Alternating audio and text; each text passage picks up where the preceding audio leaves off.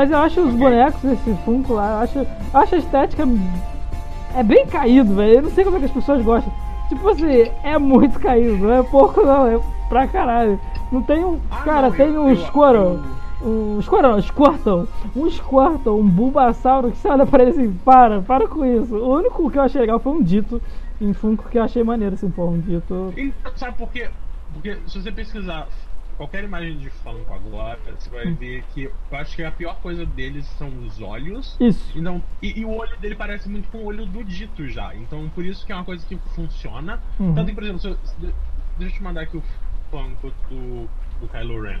Ele é ok porque ele tá de máscara, então ele não tem esse olho morto, esquisito, sem graça. Então é do tipo, ah, ele não é o Funko mais feio do mundo. Porque, de novo, ele não tem o olho morto. É, nem parece, isso né? Nem parece, só tem o cabeção, né? Pode crer. É. Aqui, deixa eu, deixa eu te mandar agora um dele sem máscara pra você ver como que é. Só, Hum. só dói. É só dos. Pô, esse com a máscara tá top mesmo, tá maneiro. Isso aí vale a pena. Ah, sem máscara não rola. É, parece o Jon Snow, Jon Snow com 17 anos de idade. Com- É, tá muito estranho. Olha só, olha só que, que abominação é esse Obi-Wan. Deixa eu ver. Como pode? Cara, vou te falar uma parada. O Obi-Wan é tão foda. Ele é tão foda que até em Funko ele é legal. tá ligado? Até aceita, eu aceitaria. Mas é que você tem uma relação muito. Você é o Obi-Wan de Juiz de Fora. Aquela foto que você tá fazendo a pose do Obi-Wan, tipo, ela é foda demais. Então, tipo, eu entendo. Mas assim, dos universos do- dos bonecos, é um boneco, é um boneco bonito, é um boneco pintoso do Obi-Wan. Mas eu entendo assim que Ah, o olho é muito caído. Eu, eu, eu acho, eu acho essa armadura que o Obi-Wan usa na- no Clone Wars também super legal. Eu acho que é, é- é um dos designs mais da hora dele. É maneiro mesmo. Então. ah, eu gosto bastante. Ah, mas de novo, é- é- esse olho é muito esquisito. Ah, É um olho possuído, tá ligado? é, é um olho muito morto, saca? É, é- é do tipo. Não convém nenhum tipo de emoção. É, é, é, é só feio. É só feio. E o preço é, Ah. é bizarro também, é muito caro essa porra. Não vale não, não vale. É, por exemplo, aí, aí você vê tem um Funko do BB-8, é do tipo, ah, como ele é um robô, ele não tem um- um- uma cara, é do tipo, ah, ele é bonitinho, porque ele é só o BB-8, não tem nada que caracteriza ele como um Funko necessariamente. É ele é só um boneco do BB-8. É verdade. Esse passa, esse dá pra comprar, com certeza. Esse dá, esse dá, porque você não olha e você diz, ah, esse é uma dessas aberrações bizonhas. Deixa eu ver se existe um Funko do R2D2. Deve existir.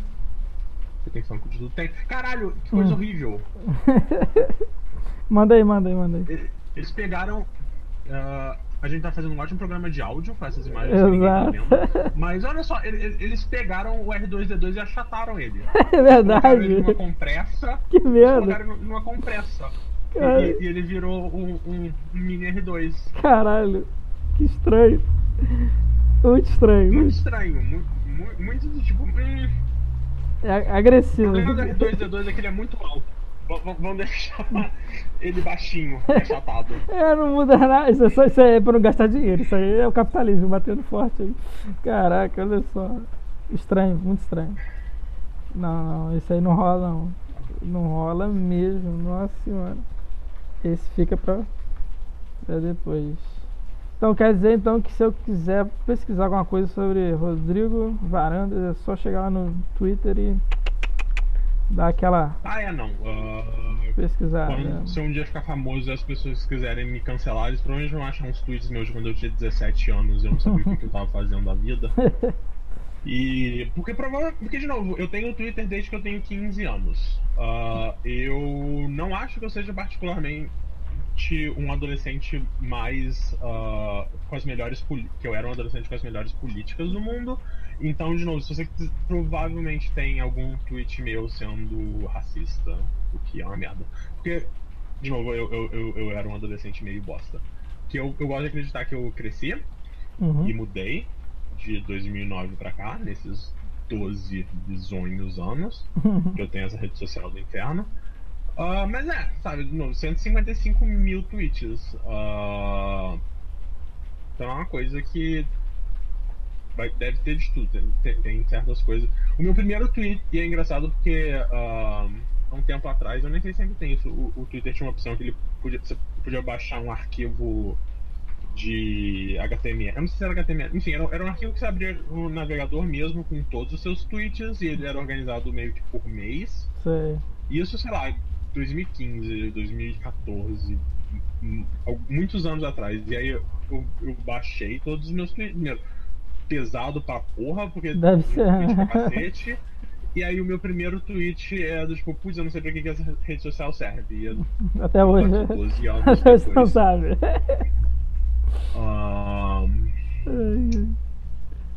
Vê. é, o Twitter é uma coisa que eu.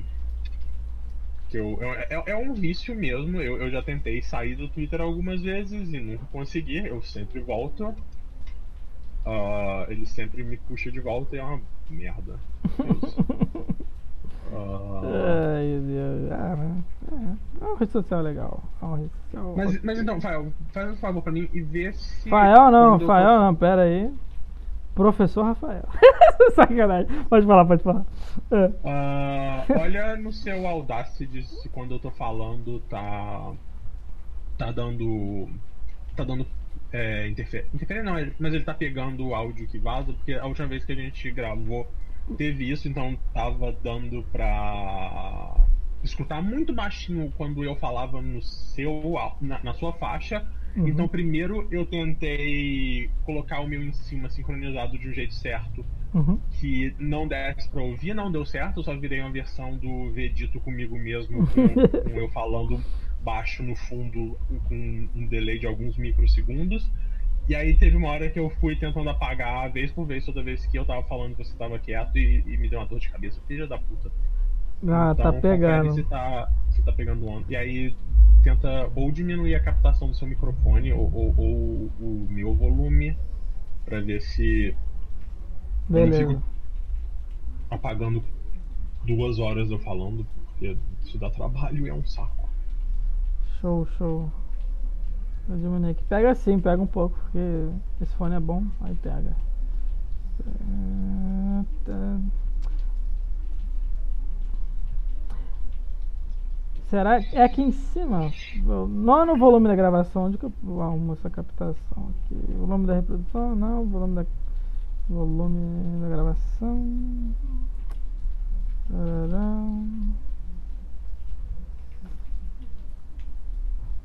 Beleza, deu, deu, uma, deu uma arrumada aqui. Ah, então deixa eu falar um pouco pra você pra você ver se tá ainda pegando Não. ou não. Tá pegando as ondinhas assim, mas tá menor do que tava antes. Então. Mas- Mas é. Quando você for editar, você pode fazer. É foda, né? Porque fica realmente um sonzinho. E, e é, um- e- e- é uma loucura de. de- é- é, eu, eu não conseguiria escutar. Que isso ia me deixar louco. Pô, então. Ah, o que, eu posso fazer? um- um- Eu não sei, É, eu, eu- eu não acho, sei, eu acho que é o- fone. Eu vou pegar um fone vagabundo. Que esse aqui é o fone gamer meu, aí boladão. Aí ele pega. Aham. Eu vou pegar um fone meia bomba. Aí. eu Acho que o outro não vai pegar, não. Deixa eu tomar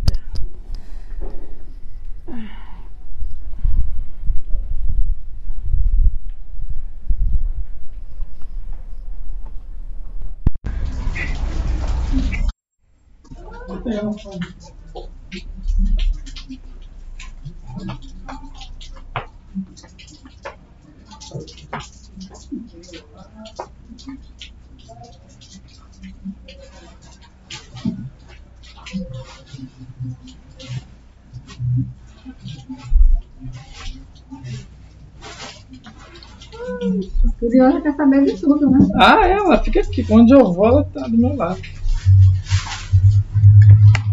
Acho que os cachorros são.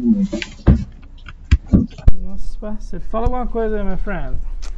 Oi, oi, oi, testando. Alô, olá. É. Vou mentir pra você não que tá zero bala não, mas tá bem melhor. Tipo, Bem Ok. melhor. Tá bem pequenininha a onda. Show. Tá. Tá, consigo viver com isso. Qualquer coisa eu, eu tiro na mão se precisar. Uhum. Mas é muito tempo que a gente não faz isso. Eu tava olhando, eu fui lá pra ver. Foi em agosto a última vez que a gente gravou. É, muitas coisas. É acostumado a falar É, isso, é, muitas não, coisas acontecendo. Fo- Foram. ah, tem sendo. Tem. Foi, 2020 foi um ano estranho, 2021 continua sendo um ano estranho. Ah, eu acho. Eu sinto que. ah, pelo menos no meu. Eu, eu não uso mais Facebook, graças a Deus. Eu ainda tenho. Eu ainda tenho minha foto. Eu, eu, eu tava até mexendo no Dropbox hoje. E eu percebi que tem muita foto minha que tá no meu Facebook que eu não tenho salva no meu Dropbox, então em algum momento eu tenho que pegar e baixar essas fotos e colocá-las em outro lugar. Mas o principal motivo que eu nunca ter apagado o meu Facebook é porque eu sei que tem fotos lá que eu quero pegar e, e, manter, ela, manter elas, então eu tenho que fazer um, um- um trabalho meio chato de ficar pegando foto. Uma coisa que eu também tenho que parar e sentar fazer muito seriamente no meu Dropbox é também apagar foto repetida, porque também tenho bastante foto repetida de coisa, então é, é, é toda uma coisa. Mas o, o meu maior. A minha maior rede social de pra acompanhar como que estão. como tá a vida de pessoas de uma maneira mais normal do que o, porque o Twitter é meio que um lugar louco. E eu sinto que no meu Twitter as pessoas estão ainda mantendo dentro de uma medida aceitável a, as coisas de distan- distanciamento. Sabe? Tem, tem as exceções, tem. Que eu entendo, mas no meu Instagram o pessoal já chutou o balde e falou foda-se. Mas tem é, é foto de gente em bar, foto de gente em festa, foto de gente na rua, sem máscara. Então, tipo, ah, acabou, o vírus morreu pra todos vocês, é isso, vida que segue, sabe? Ah, então é uma coisa que às vezes me dá, me dá uma angustinha que é do tipo, "Hum, por que você não era pra você não faz, não faz isso? Eu conheço, sabe, eu, eu- primeiro, se eu sigo você no Instagram, chances são de que eu gosto de você por algum motivo, então eu não quero que você morra. Uhum. Segundo, eu conheço, em alguns casos, pessoas com quem vocês moram que eu também não quero, quero que elas morram. Não, favor, parem de fazer isso. Sabe, pa- pa- para de todo final de semana num, num- num bar diferente. Por que, que vocês estão fazendo isso? Eu também tô com vontade de sair ir num bar. Eu sei que tá calor, eu sei que vocês querem. Todo mundo quer sentar do lado de fora de um bar e tomar uma cerveja porque tá, tá um calor bizarro. Mas, mas, sério, sério, por favor, essa altura do. Sério, tipo, vai fazer um ano. A gente aguenta um ano, a gente aguenta mais um, talvez, eu não sei. Enfim, ah, é, o, o, eu sinto que as pessoas mais nor- normes da, da minha, das minhas redes sociais, elas meio que soltaram o foda-se. De um jeito que eu tô tipo, ah, E é bem curioso, é- né? Porque agora a gente tem vacina, né? Era pra gente estar se segurando as pontas ainda mais, que teoricamente vai ficar mais tranquilo, né? Mas a galera tá nem aí. E assim, ah, não vou fingir que eu em um momento não saí de casa, saí de casa algumas duas ou três vezes. Eu passei o Natal ah, com a família da Amanda, então em certos momentos tinham, sei lá, 20 pessoas naquele sítio, o que foi assustador mais por, por questões de problema de socialização minha, que quando eu vejo, quando eu vejo muitas pessoas juntas em qualquer contexto, isso de novo o- a, a questão do vírus tinha muito. Foi a coisa que menos me deu medo nesse- nesses momentos. Foi mais os meus, meus problemas sociais. É do tipo. Então tinha um monte de gente, mas, sabe, eu fiz to- toda uma coisa que é tipo, ah, eu cheguei em, eu, eu cheguei em casa, minha tia foi pra casa do irmão dela, eu fiz aquele exame que eles enfiaram um cotonete no meu cérebro, Não. o exame deu negativo, minha tia voltou pra casa depois, então a gente tomou os cuidados, eu tomei os cu- cuidados necessários pra que eu fosse a única pessoa que fosse correr risco, e, e essa foi a grande vez que eu, que eu que eu mais chutei o balde, das outras vezes foi uma coisa que eu tipo, ah, E machucou seu nariz? não, não, não. Foi, foi só, é só incomoda. É, é, é, é- é muito esquisito. Porque, tipo. se- se- Ele vai, ele vai indo de um jeito que, tipo. Uou, uou, uou. Uou, uou. Eu não sabia que. Sabe, eu, eu, eu achei que, que minha, meu, meu nariz, os, os canais do meu nariz faziam uma curva em algum ponto antes disso. Como ele. ele- Foi indo, foi indo. Só vai subindo, ele só vai subindo, só vai entrando. Eu tô tipo. Eu achei que em algum momento meu nariz fazia uma curva. Mas não faz, não. Ele vai indo até o topo da sua cabeça, aparentemente. Porque foi, foi muito estranho. Ah, Qu- E, e, e aí eu, eu. Porque, de novo, eu, eu tinha voltado do Natal, eu, fiz o, o, o teste. A, a- gente, a gente saiu daqui de Fora dia 24, a gente foi pra, pro sítio no dia, no dia 24, a gente voltou dia 27. E aí eu, eu liguei pra um laboratório e falei, ah, eu volto dia 27, eu volto no domingo, qual que é o dia melhor pra fazer pra evitar um, um falso negativo. E aí eu fiz o exame dia 30. Ah, e aí, no, no lugar de eu ir no laboratório, eu marquei de alguém do laboratório vir pra cá, porque eu não queria pegar fila, onde vão ser várias pessoas que também saíram pra, pra fazer alguma coisa no Natal. Provavelmente, pelo menos uma dessas pessoas deve estar positivo, então é, é correr um risco foda, mas é tipo, ah, tem uma taxa de 30 reais pra, um- uma pessoa. Pra um, uma pessoa treinada vir aqui em casa tirar o, o- fazer o exame e embora eu só tenho que lidar com uma pessoa e isso diminui bastante os riscos. E eu não vou ah, prefiro pagar 30 reais e alguém vir aqui. E aí foi uma coisa que quando. e aí, uma coisa que eu não, não sabia é que tira dos, das suas duas narinas. Ah, e aí foi um negócio que quando ela colocou a primeira e tirou, eu achei que eu ia espirrar, eu fiz uma cara e ela olhou pra mim e falou, é horrível, né? Eu falei, porra, é uma merda, que coisa esquisita. Ela falou, tipo, é muito estranho. Mas agora tem que fazer no seu outro. Velho. e, foi. e aí quando tirou, eu achei que eu ia espirrar de novo, e não era aquela coisa. Pego, pego a minha máscara correndo pra espirrar, pelo menos na máscara, pra não espirrar perto da moça. Toda uma coisa. caraca. Mas. Fiz o exame. ah, não tive nada. Espero que eu não tenha nada até eu vacinar. E. É, continuamos vivendo nesse mundo esquisito. Ah, Esse mundo. e você? Você voltou pra casa? Voltou pra. Ah, pra Angra, né? É isso aí. Voltei. Foi uma missão, né? Porque, tipo assim, eu tava lá em Juiz de Fora. É...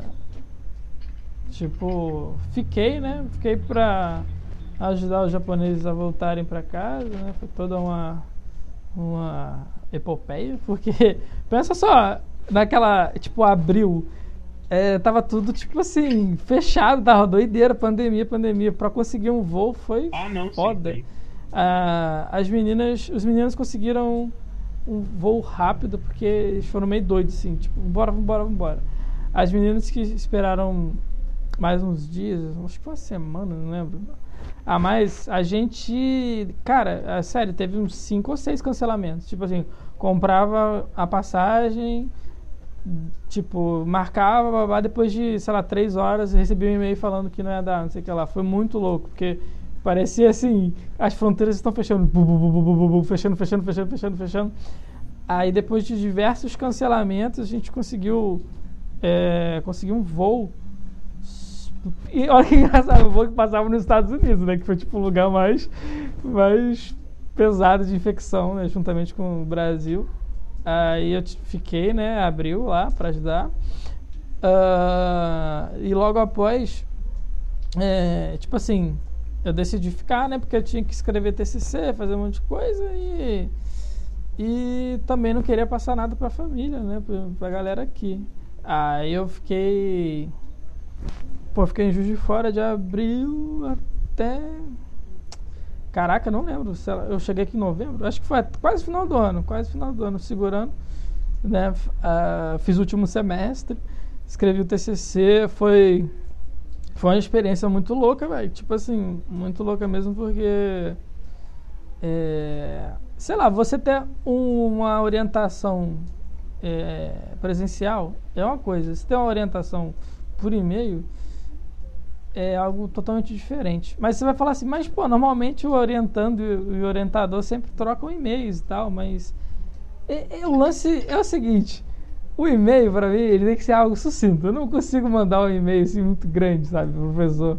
Porque eu não quero incomodar e etc e tal. Isso não é nem uma reclamação, né? Nada, tipo, de nenhum, de nenhum dos lados, porque a, a Célia foi foda, tipo, foi muito maneiro. Foi uma experiência muito foda escrever o TCC.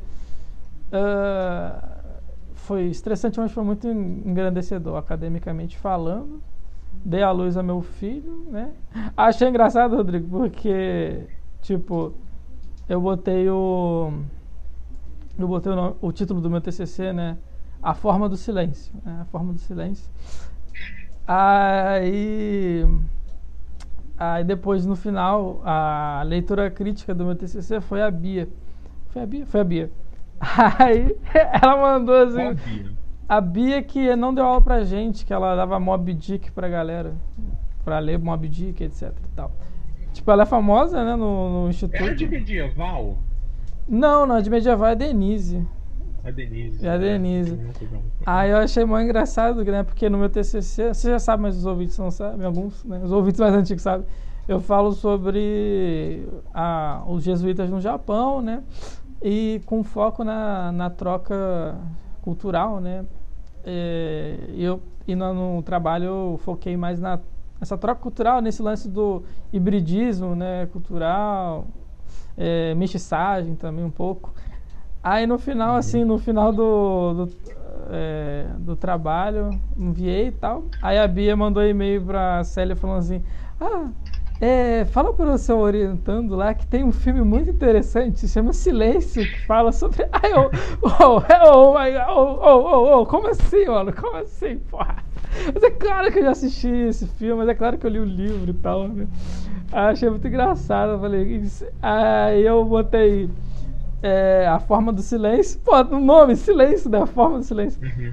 É, inspirações. Silêncio por causa do, do filme, do livro, né?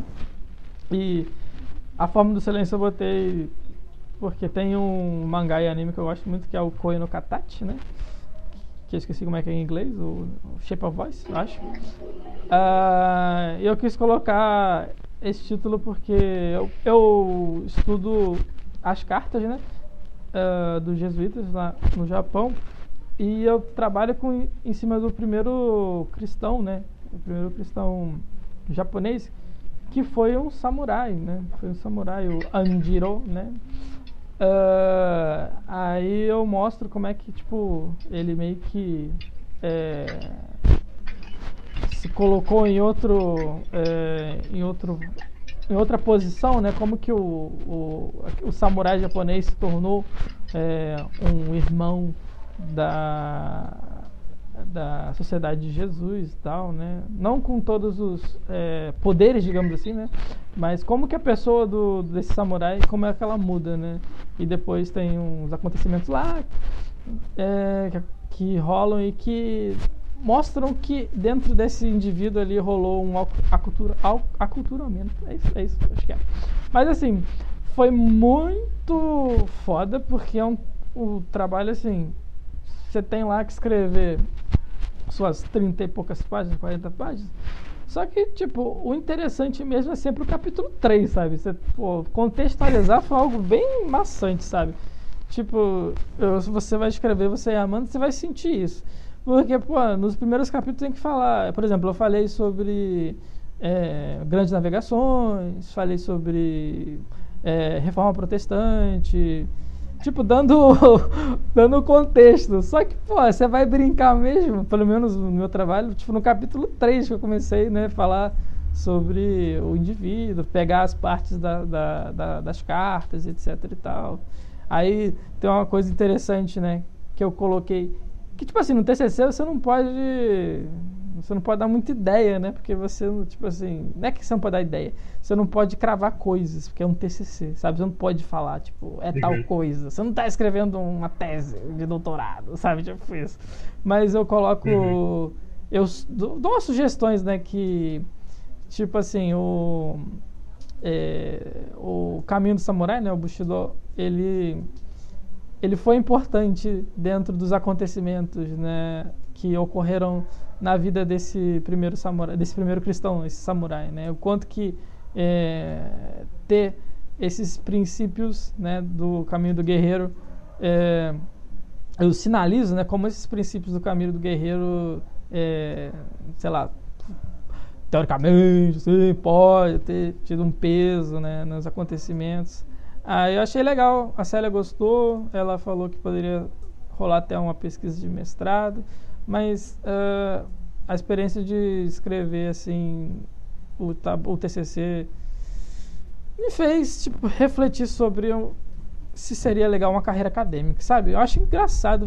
Antes eu pensava, não, legal isso, mas depois eu fiquei pensando, será que seria legal mesmo, sabe? Fiquei pensativo.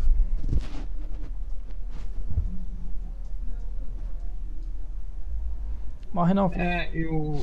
Uh, não, não, tô, tô escutando. Uh, é, a coisa da carreira acadêmica parece realmente ser cansativa. É... Uh, eu tenho evitado muito pensar no, no, futuro, porque pensar no futuro só me deixa desesperado. Uh, então, não é algo que eu tenho feito frequentemente, sabe? É, é... Saca? É, é, é, aquela coisa que, tipo, putz, eu devo formar em breve e o que, que eu vou fazer depois? Não sei. Não sei, eu não sei, eu não sei se, eu, se eu vou estar tá podendo sair de casa que nem um ser humano normal quando eu formar, então o que, que eu vou fazer da vida? Eu não sei. É, é... E, putz, uh, principalmente na.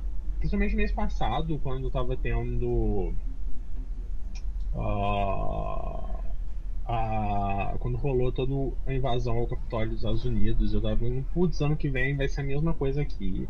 E o que, que vai acontecer ano que vem, sabe? Tipo, putz, tem, tem, tem, a eleição, e aí. Eu não tô tão otimista de que o Bolsonaro vai sair, mas se ele sair, será que ele vai sair? Se ele perder, será que ele vai sair? E não. Sabe? E tipo. Ah, e aí é um medo desse desgraçado mandar um golpe militar, ou os malucos que apoiam ele também começarem na loucura dessas. Então, tipo, não sei, não sei o que vai ser da vida, não sei o que vai ser do futuro. Pensar no futuro me, me, me dá ansiedade e medo. Uh... Foda, foda, foda, foda, foda, uma merda.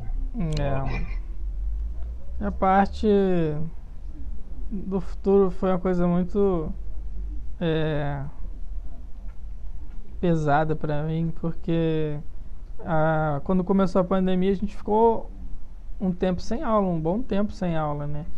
E antes da pandemia eu tava na, no gás, né? Tipo, da pesquisa, de ler as cartas, fazer um monte de coisa, etc e tal. Só que bateu a pandemia, né? Bateu a pandemia, tipo, a galera foi para para suas cidades e eu fiquei em Juiz de Fora, né? E foi complicado, porque, tipo assim, o cara que tava lá, aí deu uma desacelerada foda no TCC, na pesquisa e tal. Dei uma desacelerada, porque, tipo, eu não conseguia. Era engraçado, eu tava até conversando isso com algumas pessoas que no começo da pandemia, tipo, era meio estranho pensar o futuro, era meio algo assim que, que era incerto, algo que, que não era visível, assim, digamos assim. Aí quando as aulas voltaram e tal, eu tive que dar uma pegada nos estudos, né? Voltar realmente forte. Tanto é que eu só formei, tipo, agora, né? Nesse último semestre, né? Porque eu falei com minha, minha família, com meu irmão, com minha mãe, com meu pai, pá. Eu falei, ei, gente, dá pra formar agora, nesse semestre? Ou dá pra dar uma, é, uma esticada e meter o TCC no próximo semestre só? Aí eu segui, uhum. segui o conselho deles, o melhor conselho mesmo, e consegui formar semestre passado. Que eu acho que ia ser muito estressante, tipo, um, fazer só uma matéria e, sei lá, é, é meio certo, né? Vai que as aulas, sei lá, paralisam de novo e tal. Então, optei por fazer. Aí eu fiz, deu tudo certo. Teve um estágio, fiz estágio é, online, né, também. Foi, foi bem foi bem bizarro, foi uma experiência muito bizarra. É, porque, tipo assim, eu, eu, trabalhar com plataformas online, tipo, isso não é um problema. Quando você é, já está acostumado com o meio digital, isso, é, isso até pode ser algo que facilita, né? Com essa relação com o aluno e tal. É, por exemplo, eu dou aula de, de, japonês online agora, isso não muda nada. Tipo, dava aula presencial lá em casa, mas agora eu dou online. é até melhor porque eu posso colocar materiais mais completos, né, links, etc e tal. Só que nem todos os professores, né, agora falando do colégio, estão preparados para trabalharem com esse tipo de plataforma, né? E os alunos também, tipo, é, apesar de estar, estar inseridos no, no mundo digital, acho tão engraçado, mundo digital, no mundo digital, no mundo informatizado, é, como eu falo, né, o meu irmão vai formar agora em educação física, né, bacharel. Ele faz faculdade é, semipresencial, então ele tem o portal e tem as aulas. Cara, esse tipo de ensino semipresencial é algo que precisa é, de muita disciplina para você conseguir é, permanecer e é, estudar, etc. e tal. Crianças ou adolescentes, por mais que os caras estejam ali inseridos nesse, nesse universo né, da internet, cara, você ter a disciplina para estudar em, com, com esse tipo de ferramenta é algo que, que requer, um, requer esforço, né? Então via muita coisa assim, sabe, na, uhum. no, no estágio ficava puto, porque, porra, o é, professor lá se esforçando e os caras cagando, sabe? Tipo, foi foda, foi, foi foda mesmo. A gente fez uns exercícios lá muito trabalhadinho, né? Com zelo e tal.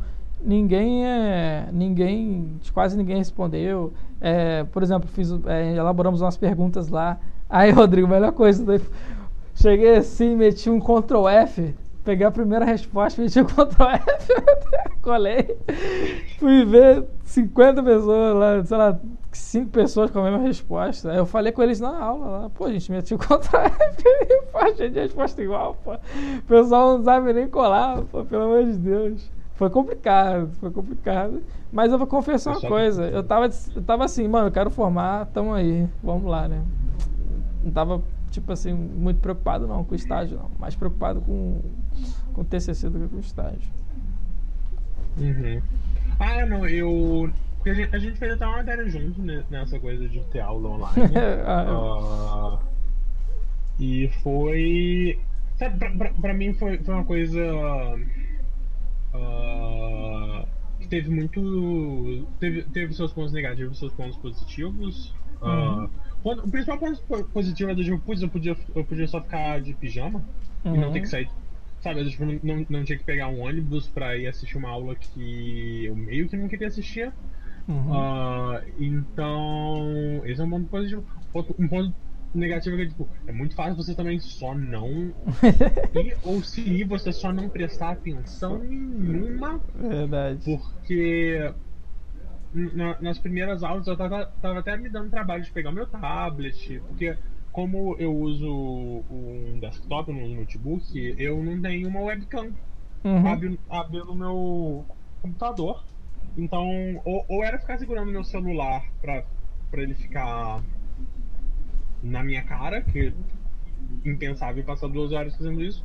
Isso parece um jeito de, de do meu braço cair. Ou dá, um, dá uma arranjada muito estranha de colocar o, o, o, meu tablet numa posição que ele consiga me filmar. Ele tem um problema com a iluminação do meu quarto, que tipo, ah, eu, eu ficava atrás da luz, não tinha um outro lugar para pôr o meu tablet de um jeito que eu não ficasse, de novo, na frente da luz, o que deixava o meu, a minha cara sempre cheia de sombra, então quase já não dava para me ver. Então teve um momento que eu só comecei a, a, a ligar o fone do meu o meu fone, o fone até que eu tô usando agora pra gravar no meu computador, eu falei, putz, meu tablet parou de funcionar, não tem mais câmera, é isso. Tem, tinha só, sei lá, cinco pessoas com a câmera ligada, tipo, ah, eu tô de boa, saca? Uhum. Uh, Foda-se. Uh, mas é, então. E não é, tem, tem essas coisas que tipo, nossa, é, é, bem fácil só ligar o Spelunk e ficar Spelunk enquanto eu finjo que eu tô escutando o que, que o professor tá falando. Uh, ou melhor, nem finge, porque né? Eu, eu tô só com coisa mutado e ele tá falando. E, e, de novo, uh, eu jogo Spelunk ouvindo podcast, então não, não. A questão é que eu costumo prestar mais atenção nos meus podcasts do que eu prestei nas aulas que eu, que eu tava ouvindo, jogando e ouvindo. Uh, mas é, então. E, e, e, aí, por exemplo, tem a. A matéria que eu e a Amanda a gente fez no final de 2019, que é da literatura grega, tem, tem, tem uma meio que continuação dela que é sobre literatura uh, romana, Uhum. que eu quero muito fazer, só que eu não quero fazer ela virtualmente, porque eu eu gostei muito de, de ter aquela aula presencial, sabe? Tipo, ah, uma das coisas que a gente fez foi ah, apresentar duas peças de- teatro grego, então existe uma perda considerável nesses aspectos, no sentido de, tipo, ah, essa não é uma matéria que eu preciso fazer, essa é uma matéria que eu quero fazer só porque, ela, só porque eu acho ela interessante e divertida, então, tipo, ah, se um dia a gente voltar a ter aula presencial, sei lá, no começo, no segundo semestre de 2022, eu, eu pego essa matéria, que eu provavelmente vou estar matriculado na. na no bacharelado. Bacharelado? Não, a gente tá. É, no bacharelado. Bacharel, não bacharelado. Provavelmente, tá, provavelmente vou estar no bacharelado, então, tipo, ah, pego essa matéria faço essa matéria. Ah, nem que eu faça ela sozinho. Caso a Amanda tenha seguido a vida para outros lugares que nem todo mundo tá fazendo. Ah, eu, eu provavelmente vou continuar por aqui mesmo, mas ah, eu pego essa matéria com a Charlene de novo, faço, quer dizer, de novo não, e faço agora a versão sobre literatura latina, que é tipo, ah, é, é, Virgílio e essa galera. Eu, eu, eu não lembro mais qual era a ementa, eu já tive a ementa salva no, no meu celular, eu não lembro mais, eu, eu só lembro que tinha ah, a Eneida. É, é Eneida? Eu acho que é Eneida, não tenho certeza. Hum. É a Eneida do Virgílio. Ah, Virgílio que aparece depois em. ah, na, na Divina Comédia como guia do Dante no inferno. Eu acho que é só no inferno, eu não acho que ele, que ele acompanha o Dante pelo purgatório e pelo paraíso. Eu acho que. Mentira, eu não faço ideia de quem, quem acompanha ele paraíso no, no purgatório. Quero um dia ler a Divina Comédia. É, você falou, já comentou no programa, né? Que é- ela é toda inversa, né? É isso ou não? Ela é toda inversa. Eu tenho. Eu tenho ah, foi, foi- é, é, quando eu fiz essa matéria foi até interessante, porque a Odisseia também. é A Odisseia e a Ilíada do Homero são também todos inversos. E aí eu até sentei e conversei com essa professora falando, porra, eu tenho uma dificuldade foda em ler coisa inverso. Eu, não, eu, eu só não consigo prestar atenção. Eu não sei porquê. Ah, eu acho que deve ser uma falta de, de algum treinamento, falta de costume, e eu provavelmente devia ser. Eu falei, tipo, ah, eu até tenho, eu tenho uma versão da. Eu acho que é da Alien Pocket, da Divina Comédia, que ela é uma versão adaptada ah, em prosa. Uhum. E aí. E assim, ah, foi. Foi uma coisa que, que eu fui até conversar com ela, com ela porque ela, ela meio que zoou ah, versões em prosa de obras épicas. Porque. É, principalmente. Até porque é uma matéria da letras, então, de forma geral, quem está fazendo aquela matéria são alunos da letras, que estão ali para entenderem academicamente sobre ah, literatura. E, e uma questão que é muito importante na, na literatura como campo acadêmico, que não é tão interessante para mim como um leitor, é a questão da forma. Sabe? A forma é muito importante. Ah, tanto que existe a, a, a, um, debate sobre a questão da forma quanto o conteúdo. E o que, que é mais, sabe, é mais interessante que um, livro seja bem escrito e que tenha uma prosa boa, mas talvez o conteúdo, o, o que se está lendo não seja necessariamente tão, tão interessante quanto a prosa, ou pode ser uma coisa que seja escrita de uma maneira mais, mais fraca e mais pobre, só que é divertido. Então, sabe, é, essa é uma coisa que eu acho que existe em, em, em, em todo tipo de arte, é, é- é a coisa que é do tipo, ah, você pode assistir um filme ah, iraniano em preto e branco super cabeça e que não sei o que ou você pode assistir sei lá, Star Wars. Putz, Star Wars é legal, o filme da Marvel. Uhum. não é tão legal assim, mas é, é super fácil Tá e, e, e acessível Ah, então tem, tem essa coisa também na, na letra de um jeito que que aí a- quando ela tava na sala ela falou tipo, ah, sabe, tipo, o trabalho de traduzir uma obra e adaptar ela pra prosa, ele é completamente co- anti-acadêmico.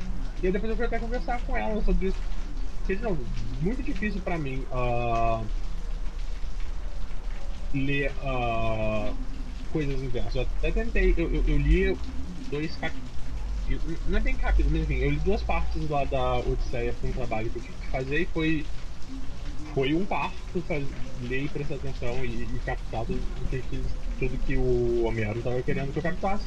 uh, e eu, pra mim, ele, ele, ele, Homero, que sabe, sei lá, se foi uma pessoa sozinha ou um junto de pessoas, uhum. ele tava singularmente pensando, putz, daqui a, sei lá, 3 mil, 4 mil anos eu tô escrevendo isso pra. Escrevendo não, porque a Odisseia nem foi originalmente escrita, ela é cantada.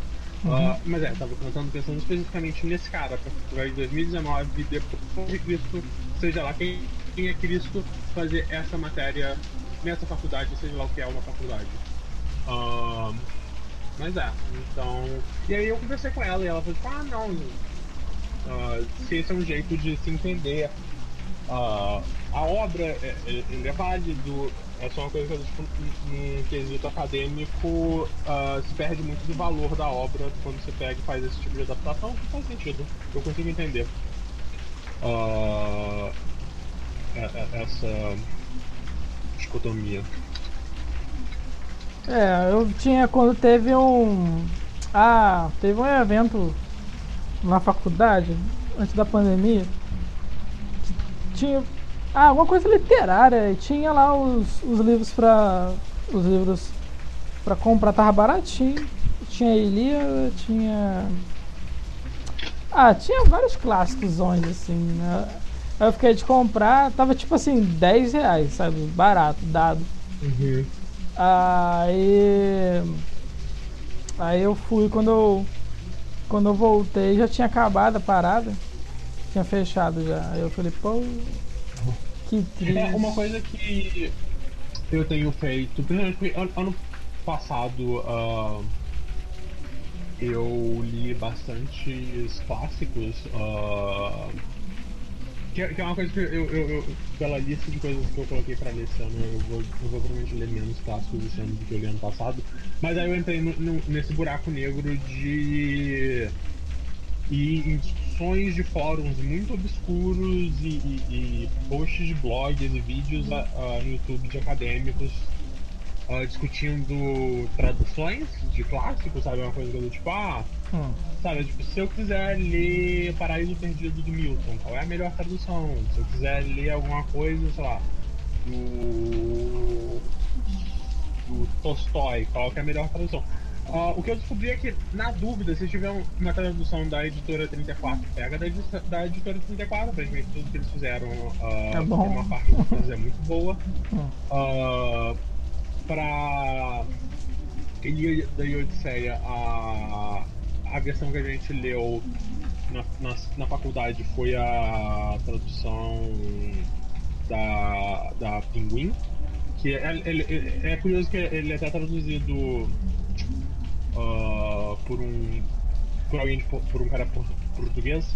Uhum. Uh, e aí eu, eu, eu tava.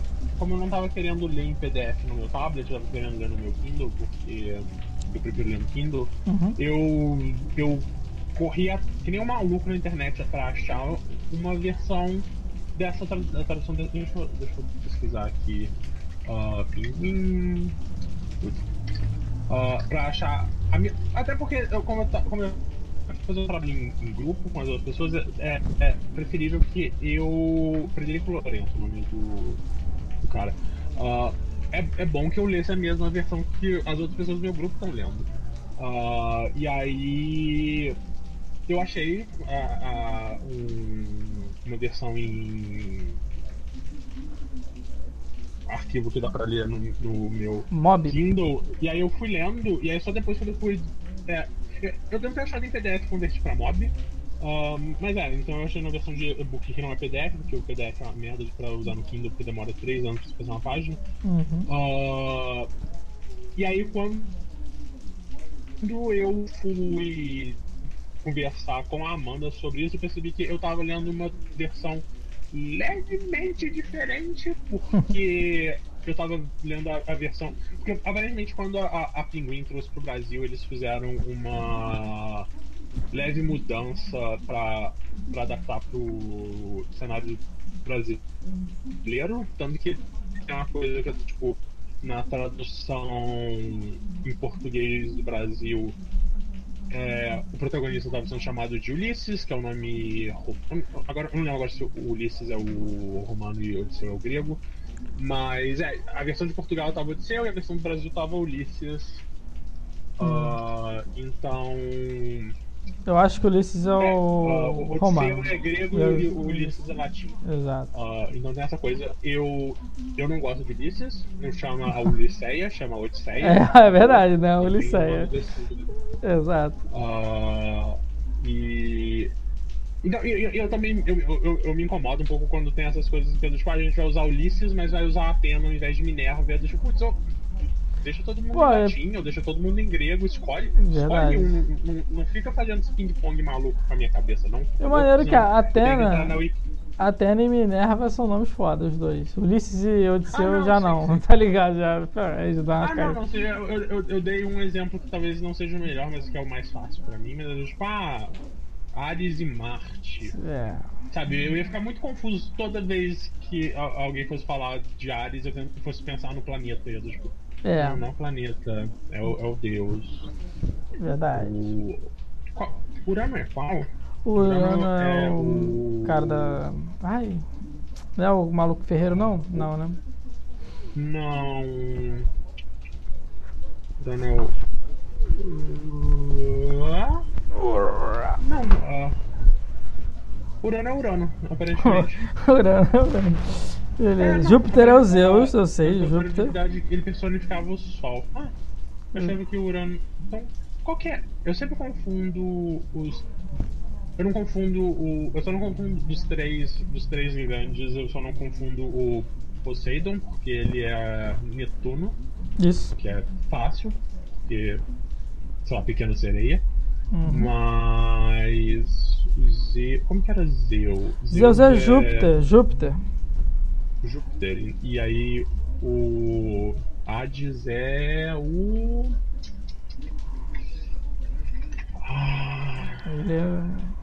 Hades. É. Hum, caralho. Aqui. Ah, Plutão. Ah, Plutão? É possível que seja Plutão. É, Hades é equivalente é, a Deus romano Plutão. Nem é Deus, foi rebaixado. Coitado. Não. Ah, um dos, um dos três irmãos. rebaixado. O, o, rei do submundo não é mais um planeta. Uh, então tem essas coisas. Eu, eu, eu, fiquei muito surpreso quando descobri que a Diana é a Persephone. Uhum. Persephone, acho que é Persephone. Não, é Artemis. Uh, Oh. Então, eu, eu, eu, não sabia que Diana. Porque eu, eu associo Diana principalmente com a Mulher Maravilha, então. É, e, e, como a Mulher Maravilha está associada também com os deuses, uh, com o panteão greco-romano, eu achei que é uma escolha curiosa de, de, dar um nome já de alguém que existe nesse universo pra, pra ela, mas não acontece. Então tem essas coisas, tipo, de forma geral eu prefiro os nomes. Eu acho que eu prefiro porque eu tô mais acostumado. Eu, eu, eu, eu ainda tenho muita dificuldade com Heracles. Heracles é. De novo, e essa é culpa da Disney, que hum. também fez isso. Que colocou o, o, nome do Heracles como Hércules, mas os deuses estavam nos nomes gregos. E, tipo, né? escolhe um, cacete, não é difícil manter a consistência. Verdade. Escolhe um que é Hércules, então mantém todo mundo em latim. Não quer usar Hércules Heracles porque era. Quer ele não quer usar Heracles porque Heracles é esquisito, eu entendo. Mas aí então. Hum, hum, sabe, escolhe. Tem que ter um padrão, né? Um padrãozinho. Eu, eu acho que também é, é uma que. Quer dizer, pra mim é foda falar uma questão de costume, porque eu não sei o quanto que. Um, pra mim a questão de costume vem por causa da influência do filme Hércules da Disney fez pra mim, que foi o meu primeiro contato com com, com, com todo esse universo e, e eu conseguia. Uh, eu acho que a única coisa que ficou é, é principalmente a questão do nome Heracles, porque tipo, ah, eu, eu já sei que nenhuma da, da, todas as adaptações que são feitas elas não fazem sentido com nenhuma cosmogonia que a gente tem da da mitologia grega, então tem todo o lance que é tipo, ah, no filme o, o Hércules é filho da Hera, e é, tipo, isso claramente não é verdade na mitologia. Uh, e os deuses são todos legais, e os Zeus não é um estuprador filho da puta. Quer dizer, os deuses são estupradores filhos da puta nessa mitologia. É foda, não dá pra gostar de um. Cara, até a Atena não dá pra você gostar da Atena, porque ela, ela, ela vacilou foda com a Medusa. Com a Medusa, verdade. Ela fudeu com a Medusa, coitada. É, é, é um. Cara, é, é foda. Porque, de novo, eu sempre gostei muito da Atena. Eu, eu acho. A Atena é provavelmente a, a, a minha figura mitológica favorita de todas, todas as mitologias que eu conheço e tal. Ela é Mas fodona é mesmo. foda, né, porra? É, é, é, mas eu também é uma merda, que é do tipo, ah, você estuprou essa mulher no meu tempo, então vou transformá-la num monstro que transforma todos os homens que, que ela vê em estátua. É do tipo, porra, Atena. Pô, a eu- da sabedoria, você tá culpando a vítima de uma maneira muito forte. Você, você, você devia ter, ter batido um papo com seu tio, que foi um estuprador. Mas, mas enfim. Eu pago o Ah, maior pau pro brasão da UFRJ. O brasão da UFRJ é foda demais. É o brasão mais lindo de todas as universidades, que é a Minerva, né? Que pra eles é. É, a Atena, Minerva. é Muito lindo, nossa senhora. É, é- Eu queria ter estudado lá só pra, só pra ter as provas e botar embaixo esse brasão, que é muito legal, muito bonito mesmo. Da, da UFJF também é gosto- bonito. Eu gosto muito da corujinha. Ah, a corujinha que é o. que é o símbolo da, da, da moeda. Que era. Não sei como que é hoje, mas que era na época na- da antiguidade a, a moeda de Atenas, que é a corujinha. Deixa, eu- deixa eu ver se eu acho ela. E assim, é uma corujinha feia. É, é, é, é Zoiuda. que eu acho que é, tipo, ela é olhuda e esquisita, mas assim, se eu se eu um dia for fazer mais tatuagens, é- essa corujinha feia é, é uma das que eu quero fazer. porque Eu, eu acho ela muito bonitinha, apesar de ela, ser cabeçuda e esquisita. Ela é um Funko. E Ela é um Funko. É, é o primeiro é o Funko. primeiro Funko. É o primeiro Funko. né? Ai, meu Deus. ah, É, você vai, acabou, você Eu- vai eu- tatuar eu- um Funko. eu- né? meu, meu, amor pela antiguidade e. e- e- Caralho, é é o primeiro filme. Cara, não preciso explicar isso, cara. Ai, Deus. É. Foi mal destruir sua tatuagem. Rafael, por que você fez isso? Destruir sua tatuagem, cara. Não queria. É foda.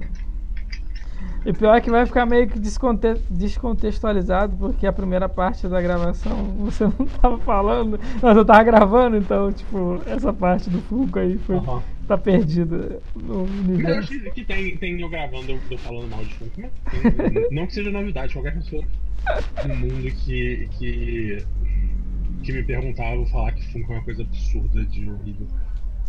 Deus, ah, Yeah. vou ter que mandar diminuir o olho da, da coruja. Mas, é, e, e aí tem uns desenhos muito legais, e, sabe? Eu, já vi umas versões desenhadas dessa coruja que ela, que ela fica bonitinha. Do, do que dá quando você quer adaptar fielmente ah, esse desenho. Mas, mas é, então eu gosto bastante da Atena, mas, de novo, vacilou com a Medusa. E Nossa. as irmãs dela, que também se tornam. Que, que elas, ao contrário da, da, da Atena, foram legais. Só tipo, ah, se você vai amaldiçoar a nossa irmã, você amaldiçoa a gente também. É do tipo, porra, atitude maneira. Ah, ainda mais quando, de novo, a Medusa é a vítima dessa história toda. Então, tem, então todas essas coisas esquisitas. Mas é. Acho que Mas ela, é- ela também é- vacilou com a Aracne também, não foi uma parada dessa também? Ou não? Putz, eu não sei a história da Aracne agora de cabeça. Acredito que sim, mas pode continuar, fala aí. Ah, É, tem alguma coisa a ver com ela se comparando com a Atena. Olha a É, inveja, até invejosa. Coitada. Mas, mas, é, é, mas, mas eu, acho, eu acho que essa é uma das coisas que eu acho que é mais interessante no, no panteão ah, greco-romano é o como que os deuses são uns mesquinhos filhos da puta. Todos eles. São humanos Ah. também, né? Tem essas características É, é. humanas. Né? É, e, e essa é uma coisa que eu acho legal e eu, eu, eu- acho interessante e, e- e ver tudo, sabe, eu acho que nenhum deles ainda consegue se comparar com Zeus, sabe? Uhum. Tem, eu, eu acho que tem uma página na, na Wikipedia que é só sobre, tipo, ah, aqui as mulheres com que Zeus, Zeus transou e, qua- e no que que ele teve que se transformar pra transar com elas. É tipo, caralho, Zeus, Como seu assim? filho da puta. Ele Por era que, que um. tem uma tabela com, com tipo, ah, pra transar com essa mulher? Zeus se transformou num cisne. E é do tipo, Como... cacete, brother, segura. Segura essa Aqui. bimbola. Cadê? E aí tem, tem, tem- uma que é do tipo, as transformações de Zeus e o, e o interesse romântico dele, a.k.a. as mulheres que ele estuprou. E depois tem um que são as consortes dele. Né? Do tipo, caralho, Zeus, seu merda. Você precisa de um tratamento, meu parceiro. e- e isso porque a gente não vai nem entrar na questão de incesto na mitologia grega, porque é, é- é toda uma outra loucura. Exato. Ah, mas. Incluindo a própria Era, a esposa dele. Ah, que é irmã dele. Então. É. Bizarro. Mas eu adoro mitologia grega, é uma coisa que ah, me diverte bastante. Dessas coisas, qual que é a coisa mais bizarra que ele se transformou? Numa formiga. Certamente a formiga é. Porque é uma. É uma formiga! É uma formiga. É- Isso é a primeira inseminação artificial da, da história da humanidade. Ele foi lá, se transformou na formiguinha e inseminou. Tem um aqui que tá dizendo a shower. Como ele se transformou? Obviamente não é um chuveiro, como a gente Claro. pensa num chuveiro moderno, mas o que, que é a shower? É, fez uma chuquinha, tá ligado? Quem é Imandra? Eu não, eu não, eu não sei quem é Imandra. Não sei também. não. Imandra, mitologia grega. Enfim. Ah, Você tava falando de. Zeus, Zeus, segura, segura, segura a piroca, por favor. Segura, Zeus segura a piroca. É, é, Essa é a mensagem. é- Ah, não, sim, sempre.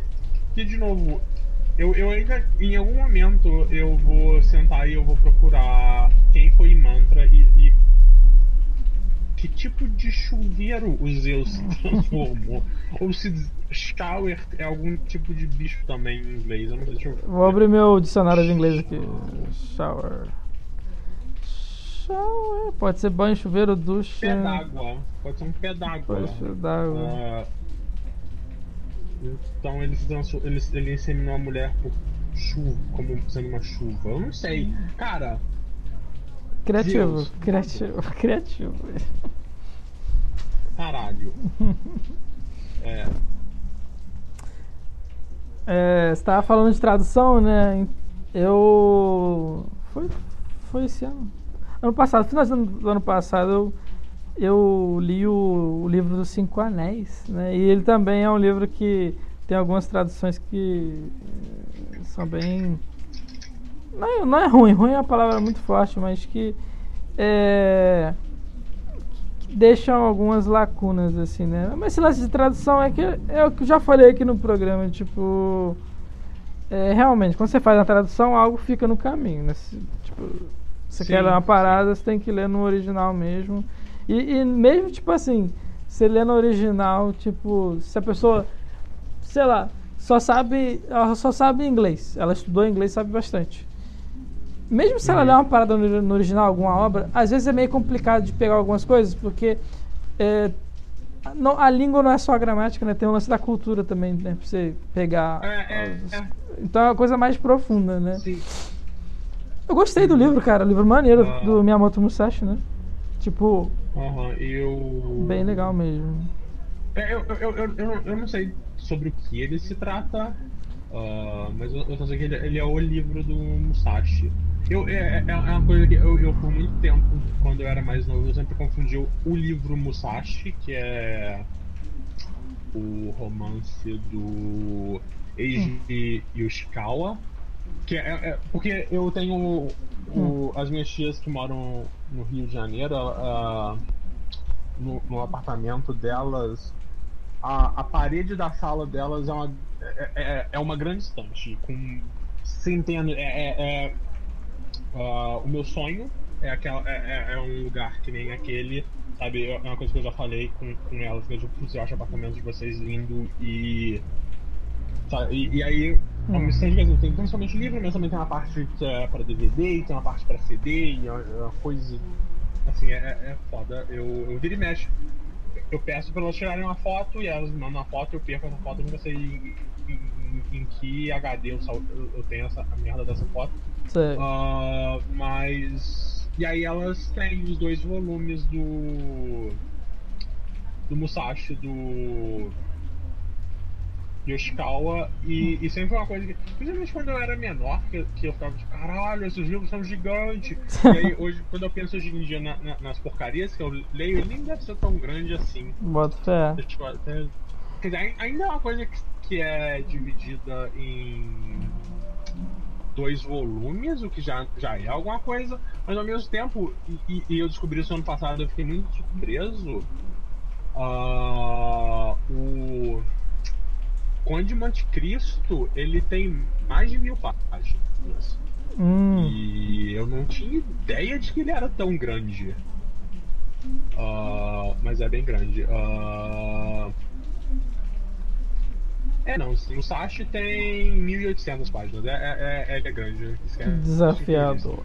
Ah, mas é. Ah, então eu, eu jogo. Sempre foi uma coisa que eu, eu, eu, eu tive curiosidade, mas é foda a ideia de li- E, e, de novo, ele tem as edições. Por exemplo, eu tô olhando aqui na Amazon, essa é a edição de qual editora?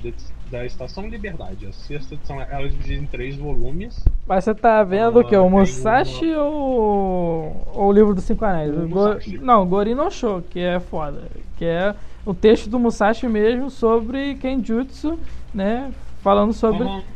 Sobre o caminho do guerreiro, o Ah. caminho dele.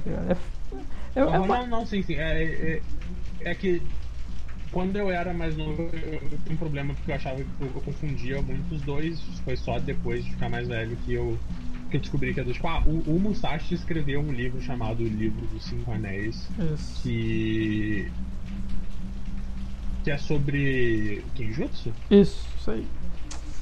Exatamente. Interessante, eu não sabia. É, eu, eu, eu, eu, eu criei um pouco de apatia a ele por conta de liberais ah, economistas que colocam ah, ele junto com, sei lá, a arte da guerra e o príncipe como esses livros pra você ler se você quiser ser um CEO e eu tipo, ah, vai tomar no cu. Não, é porque, tipo, por exemplo, não, então é porque o Musashi sempre fala que, que você tem que treinar. Tipo assim, ele passa um ensinamento e tal sobre.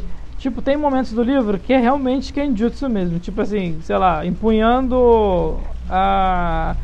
fazendo o Nitoryo, sabe? Tipo, empunhando duas espadas. É, tipo assim. Aí no final ele sempre fala: não, que tem que treinar, tem que treinar, tem que repetir, etc. É, é, praticar, praticar, praticar. Esses caras aí pegaram a mensagem do praticar, praticar, e por isso que eles colocam o Musashi dentro desse desse universo de livros para você se tornar um, sei lá, um homem de sucesso, sabe? Mas o livro realmente é sobre Kenjutsu e né, Aham. tem nada de empreendedorismo não. Mas é uma mensagem legal. Sou, É, eu sei, mas. Aham, não, sim, sim. Assim, de novo, assim como eu, eu, eu, eu já tive bastante curiosidade sobre arte da guerra, e eu até tenho um- um- uma, versão do príncipe aqui em casa em algum lugar, mas a gente tava fazendo qual matéria quando eu comprei o príncipe? Acho que foi a matéria da. da Célia? Ó, Eu acho que. Foi, foi pra Célia que a gente teve que ler Utopia? foi. Porque eu lembro que eu comprei o Utopia e o, o Príncipe juntos. Então foi uma coisa que eu tava tipo, ah, a gente tá mais ou menos nessa época. Então Foi, foi fazer dois um livros, eu- terceiro período moderno. Nunca encostei nele.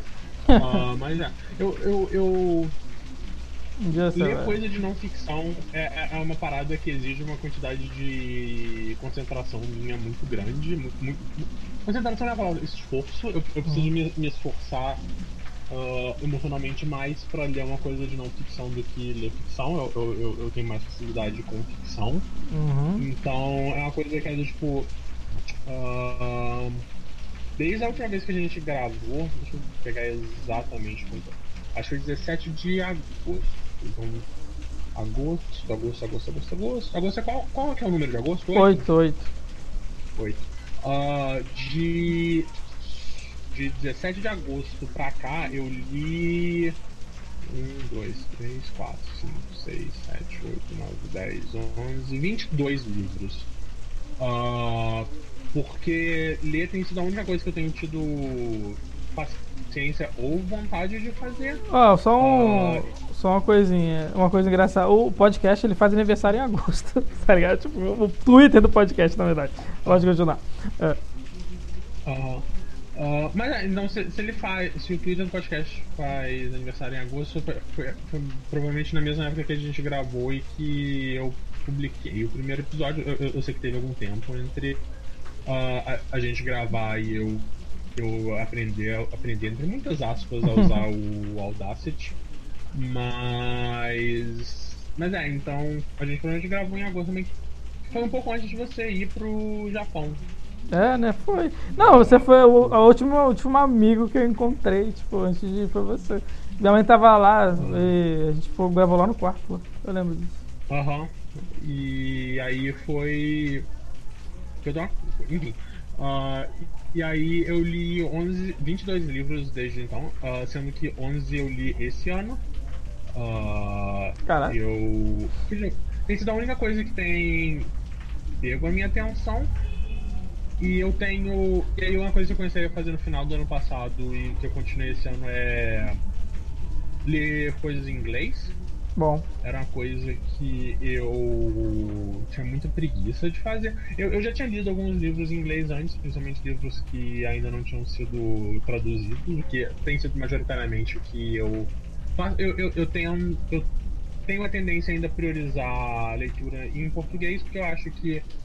Uh, como alguém que faz história, tá na área de humanas, eu acho que é, uh, reforçar o meu português, que é o que eu vou usar com mais frequência, é, acaba sendo mais interessante para mim do que provavelmente reforçar o meu inglês, que não vai ser uma, vai ser uma coisa que eu vou precisar e que eu vou usar, mas tipo, ah, eu, eu, eu já consigo arranhar o suficiente para entender e, e, não ter tanta dificuldade. Mas aí, tipo, então ainda prefiro que se eu for ampliar o meu vocabulário e, e minha forma de falar, eu, eu, ainda prefiro dar preferência para o português. Mas acontece que eu, eu, eu, principalmente no final do ano passado para cá, quando eu meio que parei um pouco com os clássicos e, e comecei a focar mais em literatura mais recente, eu, eu comecei a ler muitos livros que. Uh, que ainda não vieram pro Brasil. Uhum. Então, por exemplo, uh, o último livro que eu li no ano passado, que foi o primeiro livro de Star Wars que eu li do começo ao fim, é o Master and Apprentice, que é um livro que conta uma missão que o Qui-Gon e o Obi-Wan fizeram alguns anos antes do, da Ameaça Fantasma. Ele ainda não foi traduzido, então eu só baixei ele no Kindle e li ele em inglês mesmo.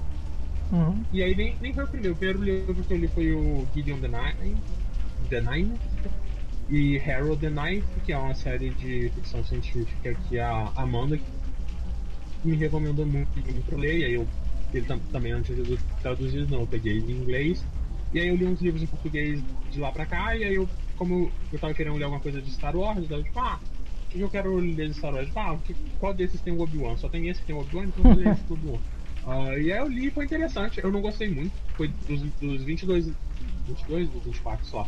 De todos os livros que eu li ano passado, foi provavelmente o mais fraquinho de todos. 25. Dos 25 livros que eu li ano passado. Não, 24. Eu terminei 24. O, eu comecei 25. Um, um, eu, parei um, que foi o Princesa Prometida, porque eu, eu tava achando ele meio ruim. Uh, mas é, o, o, o Star Wars é provavelmente mais fraco dos livros que eu li ano passado. Mas sei lá, foi legal, foi interessante ver mais do Qui-Gon Jinn, porque ele é um personagem que aparece tão pouco uh, nos filmes e se diz tanto sobre ele e, e, e eles exploram mais uh, a relação também entre o Qui-Gon e o e o Kurt, foi, foi o mestre dele, então foi, foi interessante dessa, desse, desse ponto de vista, da, da, do ponto de vista de tipo, ah, o que acontece nesse livro, é tipo, ah, ah, Uh, Mas é, e aí desde então eu já li outro livro de Star Wars, que foi o Light of the Jedi, que é o que foi o primeiro da iniciativa da High Republic. E saiu essa semana o, o mais novo, que é o Into the Dark, também é da High Republic, que eu ainda não comecei a ler, mas que é o próximo livro que eu vou ler. Então. E aí, por exemplo, esse ano eu li 11 livros, sendo que 1, 2, 3, 4, 5, 6. 6 foram em inglês e 5 em português.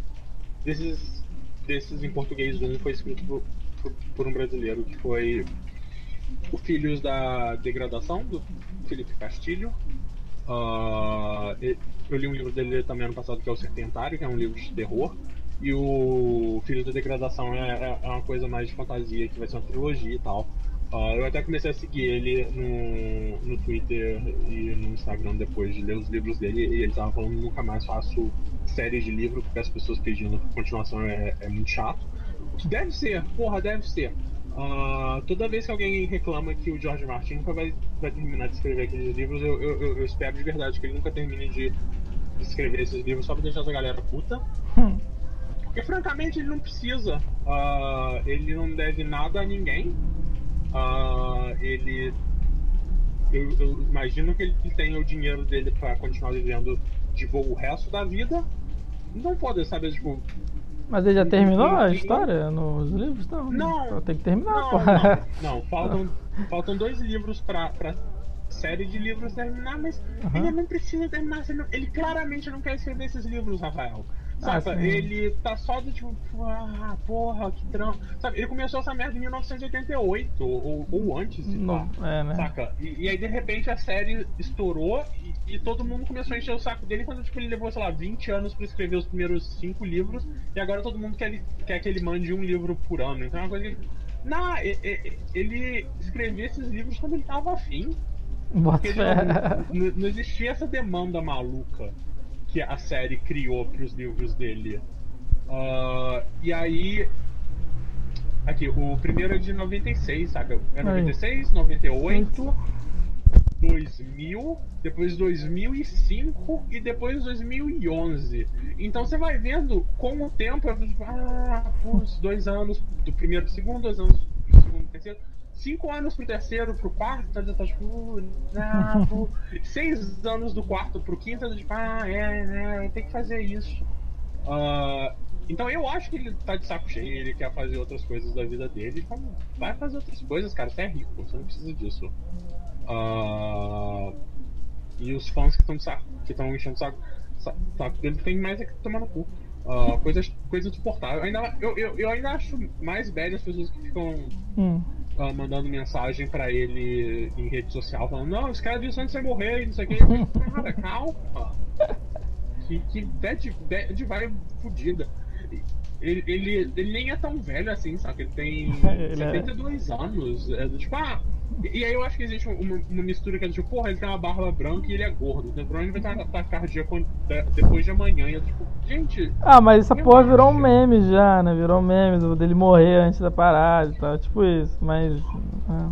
Ah, não, virou. E, cara, a real é que se ele morrer, eles vão fazer que nem aconteceu com Roda do Tempo, que eles vão chamar um outro- uma outra pessoa pra escrever. Eu não sei o quanto você conhece de Roda do Tempo. Eu, Nada. Eu conheço um pouco sobre o que que os livros são, mas a Roda, Roda do Tempo é ah, uma série de fantasia gigante, antiga do Jordan.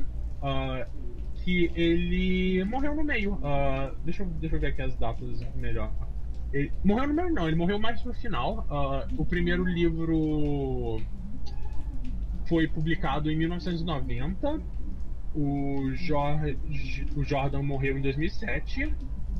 E aí o Brandon Sanderson, que é um, bem, é um proeminente escritor de fantasia, escreveu os últimos três dos 14 livros da, da- dessa série. Então. Então, sabe, se- a verdade é que, no pior dos casos do Martin ah, morrer, essa série dá dinheiro suficiente para eles sempre chamarem outra pessoa e essa outra pessoa escrever. Ah, Porque, de novo, é, é uma série muito grande, é uma série que dá muito dinheiro. Eu, eu não sei como ninguém contratou até hoje um ghostwriter pra simplesmente o, o Martin falar, tipo, ah, eu quero que aconteça isso, isso, isso, e manda um, um ghostwriter fazer o trabalho do. Você ia falar um otário, né? Cara, que eu... e, e escrever 600 páginas de, de livro. É. Verdade. É, é, é, sei lá, você tem dinheiro suficiente pra se você quiser contratar o Stephen King, ele faz isso. O caras são uns três livros por ano. Coloca ele pra escrever uh, a porcaria do, do, dos livros do Martin fechou, saca? Uh, porque, de novo, o Stephen King ele tem até a coisa dele. Uh, que ele. Ele tem um método que ele escreve 10 páginas por dia, é, é, essa é a coisa dele, no, no, livro dele sobre escrita, ele fala que é do tipo, ah, é pra você continuar mantendo foco e. Uh, é um tipo de treino também, e, e uhum. todas essas coisas, então ele tem essa coisa de escrever 10 páginas por dia. Óbvio que ele não usa todas as 10 páginas que ele escreve por dia, mas uhum. ele ainda assim escreve mais um livro por ano, que é absolutamente assustador. uh, É, tanto que recentemente, acho que foi até esse mês, ou, ou no, no, final do mês passado, o Martin falou, tipo, ah, cara, eu tô adiando os ventos do inverno. Ventos do inverno? É, ventos do inverno. Uh, o vento inverno até ele ficar pronto. Não, tem. Porque antes era aquela coisa, tipo, ah, esse livro tá, tava previsto pra sair, sei lá, originalmente, sei lá, em 2018. E. E aí ele foi adiando, adiando até o momento que ele falou, tipo, ah, eu vou terminar quando eu terminar. Ele até falou, se tudo der certo, eu termino esse ano, mas se não terminar esse ano, não termina esse ano. Porque a gente tem que lembrar também que tem uma pandemia que está afetando literalmente o mundo inteiro. Sabe, é, é, é uma coisa que eu vejo uh, pessoas tweetando do tipo, ah, Shakespeare escreveu não sei qual peça durante a pandemia também. o que, que você fez durante a pandemia? Honestamente, o que eu fiz durante a pandemia foi tentar não chorar todos os dias e conseguir dormir todas as noites. E é isso que tem ocupado a maior parte do, do, do meu cérebro. Então, o que eu produzi nessa pandemia, porra nenhuma. Uh, e isso não é necessariamente um problema. Você não precisa fazer a, Ser a produtivo, né? É, você não precisa aprender uma língua nova, você não precisa escrever um livro. Sobrevive, saca? Tá, tá, tá foda. Não, não, não, tá, não tá sendo fácil para literalmente ninguém tirando os 10 maiores bilionários do mundo que se tornaram ainda mais ricos do que antes. Uh, incluindo o, o, o escroto do carro, que, é, que não é o escroto da Amazon. O Elon Musk Elon passou o, o, o, Bezos como o homem mais rico do mundo. Uh, e assim, os dois podem se fuder. Mas é, então, saca, tipo, relaxa, calma, calma de novo, vamos ficar em casa, dentro da medida do possível. Quando sair de casa, vamos usar máscara, esperar as vacinas e torcer para daqui a um ano tá tudo relativamente ok. O que eu não acho que vai acontecer, porque, cara, ano que vem tem eleição presidencial aqui no Brasil. Você tem ideia do que, é isso? Porque eu não tenho, eu não gosto de pensar nisso. Isso me dá medo. Eu não sei o que, que vai acontecer ah, com essa eleição. Eu tenho esperança, sabe? Tenho esperança. Mas, mas é, então eu, eu, eu, tenho lido que nem um maluco. Uh, deixa eu abrir aqui o meu Scooby, porque eu, eu, eu gosto muito do Scooby como uma ferramenta de uh, catalogar dado, porque eu sou esse maluco que faz lista de tudo, que gosta desse tipo de coisa. Então, de acordo com o Scooby, eu li esse ano, esse ano que tem aproximadamente menos de 40 dias, eu li 5.360 páginas. Nossa em, na forma de 11 livros. Uh, e a única coisa que eu tenho feito, eu não vi nenhum filme até agora. Uh, eu não. Eu vi quatro episódios de Clone Wars, porque eu tô escutando um podcast sobre Clone Wars, e aí eles lançaram o primeiro episódio sobre a série. Porque eles fizeram primeiro um episódio sobre uh, Ameaça Fantasma, depois eles fizeram um episódio sobre o ataque dos clones, depois eles fizeram um episódio sobre o filme do Clone Wars, quando você que eu, eu fui assistindo eles. Uh, eu assisti eles até no final do ano passado. quando eu voltei do Natal. E aí, e quando eu decidi assinar a Disney Plus. E aí é muito, muito curioso você assistir o filme de Clone Wars, porque ele claramente, tipo, ah, a gente amarrou quatro episódios e lançou no cinema. Beijo. Uh, então ele, ele, ele, é meio chatinho de assistir, mas é ok. Uh, não, é, não, é, o pior filme de Star Wars. Uh, porque, enfim. E, e aí nessa, nessa loucura de assistir filmes de Star Wars, eu, eu, porque eu assisti os dois primeiros da, dos, dos prequels, e então eu ah, vou, vou, terminar de ver os prequels porque eu não vi eles uh, antes, no ano retrasado, em 2019, antes de ver o Ascensão de Skywalker. Então eu decidi assistir eles. Uh, eu, eu, eu gostei mais deles do que eu esperava ter gostado. Ou do que eu gostava. Sabe, tipo, principalmente o Ameaça Fantasma, eu acho que eu sinto que ele foi o que mais subiu no meu conceito, porque na minha cabeça ele só era muito chato. Uh, eu ainda acho que tem partes dele que são insuportáveis. Mas uma coisa que eu tava pensando muito sobre Star Wars é que toda vez que eles entram em Tatooine é insuportável. Toda vez que eles estão em Tatooine, eu quero que eles não estejam em Tatooine. Eu espero que nunca mais ninguém pise em Tatooine na história de Star Wars. Eu sei que não vai acontecer. Mas, porra, como eu não suporto todas as vezes que alguém tá em Tatooine. Uh, a parte dos, da corrida de pods é muito chata ela, ela deve ter tipo meia hora e ela é claramente 25 minutos mais longa do que ela deveria ser. Uh, em Ataque dos Clones tem todo o lance do Anakin indo atrás da mãe dele, que também é muito chato, e é só você vendo hoje o Anakin sendo claramente um fascista. É muito engraçado uh, assistir esse, esse, filme como um adulto, porque ele está discutindo com a Padme e a Padme fala, não, porque o nosso sistema tem problemas e tal, e às vezes as coisas demoram muito. O Anakin fala: Mas se a gente tivesse um líder forte, que toma a decisão sozinho, e não precisa esperar pela burocracia, e ele só faz o que ele quiser, eu tô tipo: Caralho, Anakin, isso é só ser fascista, para com isso. É. Para. Anakin, mal. Bate, e aí bate nele com o jornal. E eu assisti pela primeira vez solo, e. É um filme tremendamente ok. Eu fiquei muito chocado com quão ok é solo. Uh, que eu nunca tinha visto. E aí eu falei, tipo, ah, tô aqui, terminei Vingança do Sith, é solo ou Rogue One. Então, tipo, ah, eu ver esse filme. Tem Donald Glover e o, o Woody Harrison. Eu gosto deles. Uh, e tem a Phoebe Waller-Bridge, que eu também gosto. E eu não sabia que o... Qual que é o nome? O Visão, o Paul Bettany. O Paul Bettany é o vilão.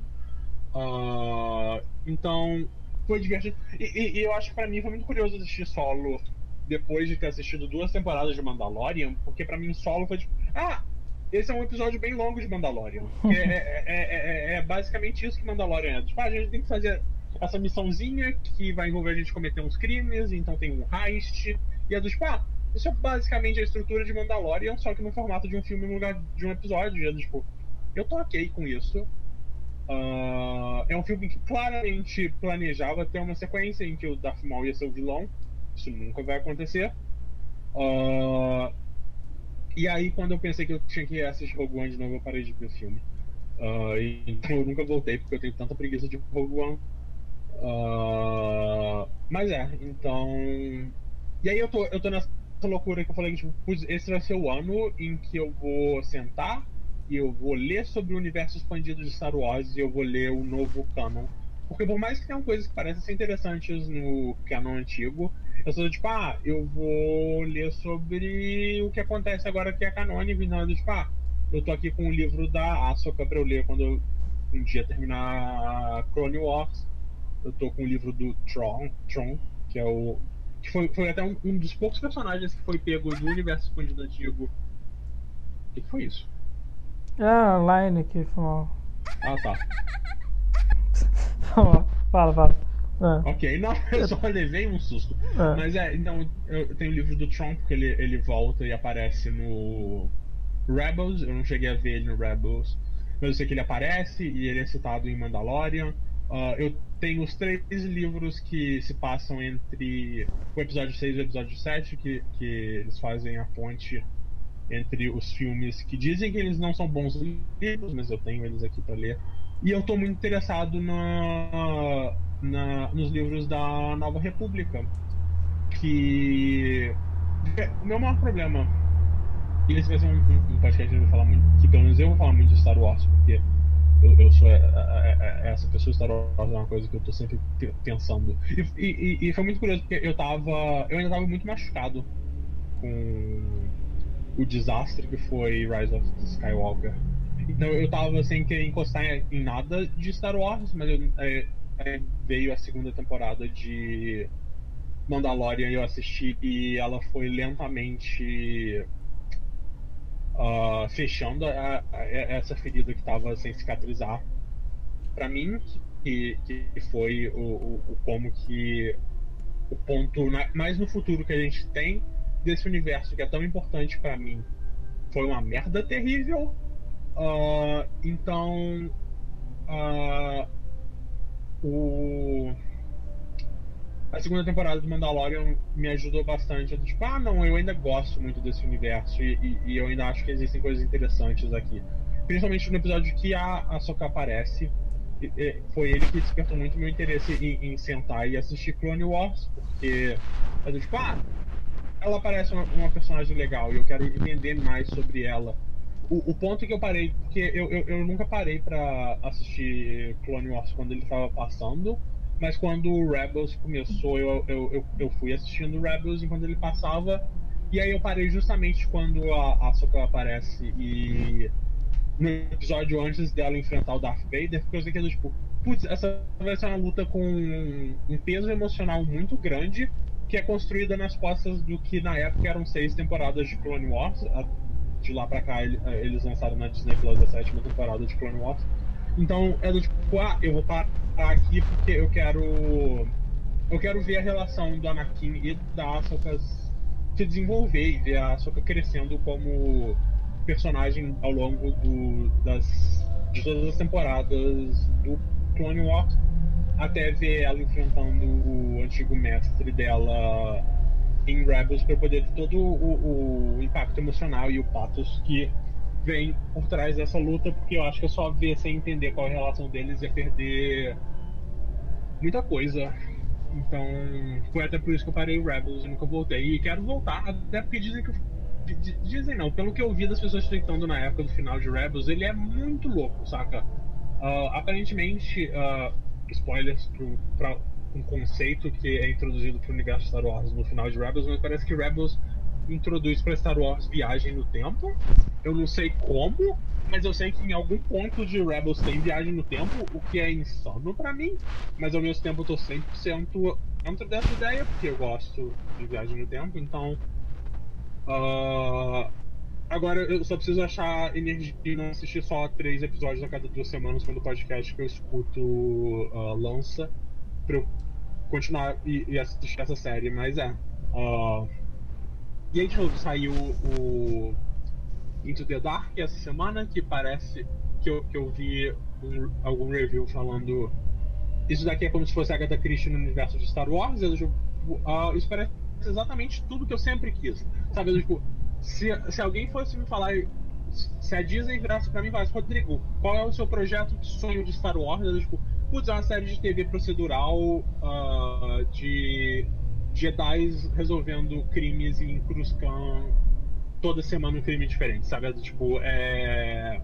É uma série de detetive em Cruzcan com Jedi resolvendo mistérios de assassinato. É isso que eu quero de Star Wars.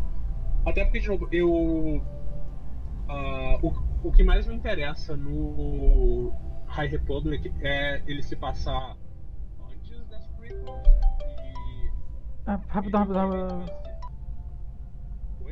Pera aí, rapidão, rapidão. Só, só, okay. só tô me ligando aqui, me saque rapidinho.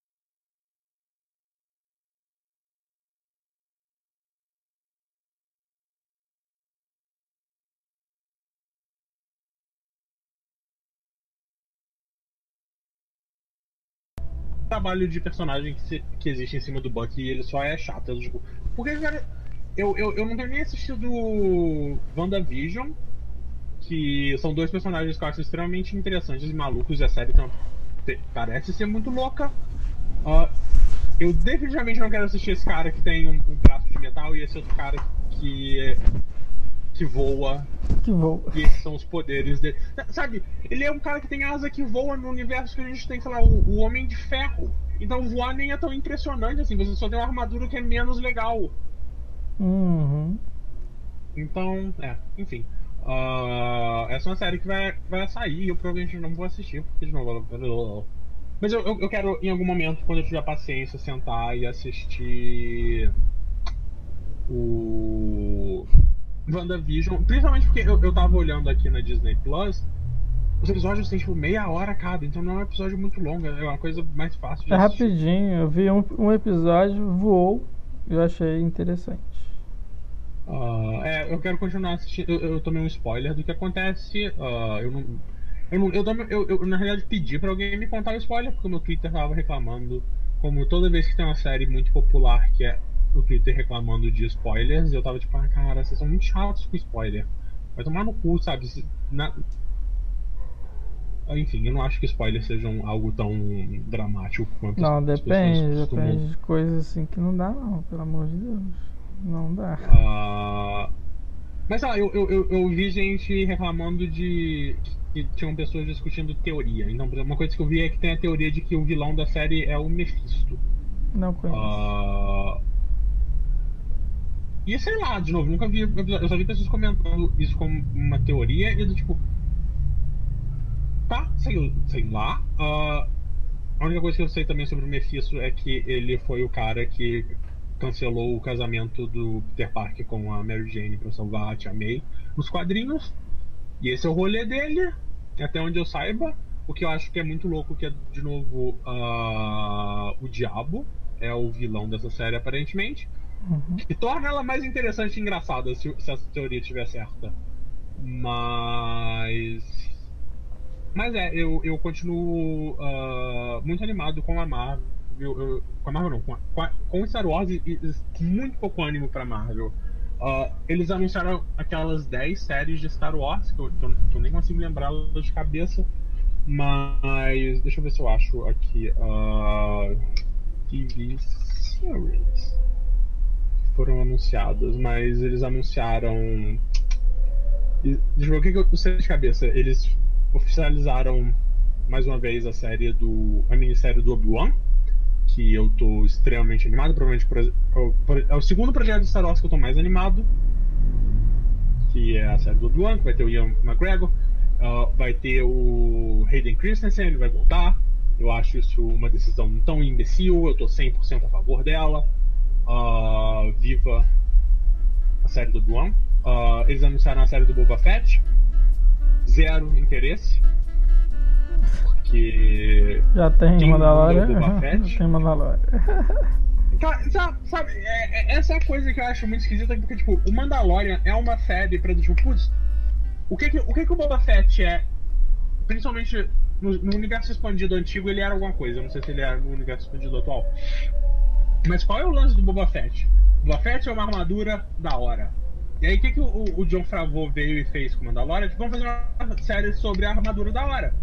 E aí, eles fizeram a série sobre a armadura da hora, e aí eles falaram, o que a gente vai fazer? Vamos fazer a série sobre a armadura da hora original. E eu tô tipo, ah, cara, que preguiça de tudo isso. Sem. sem... E até porque eu tava falando por que, que o, a High Republic me interessa mais do que qualquer outra coisa que tá acontecendo com Star Wars. Porque ela se passa antes das prequels e ela. hum, Eu, eu, eu tô. Eu acho que isso, é- isso foi uma coisa que foi causada pra mim por conta do backlash contra uh, The Last Jedi e com o que aconteceu com Rise of Skywalker, que é tipo, eu não aguento mais. São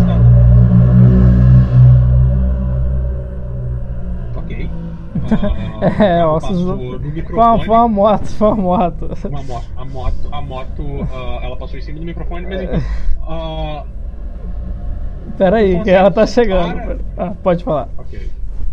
Ah, O fanservice de Star Wars, principalmente pra trilogia original, é uma coisa que eu tô extremamente cansado. Eu tô extremamente cansado de ver um planeta que é só um deserto, e eu tô extremamente cansado de cantinas, eu tô cansado de ca- caçadores de, de recompensa e toda essa estética de uh, scan and villainy de Star Wars. Era tipo.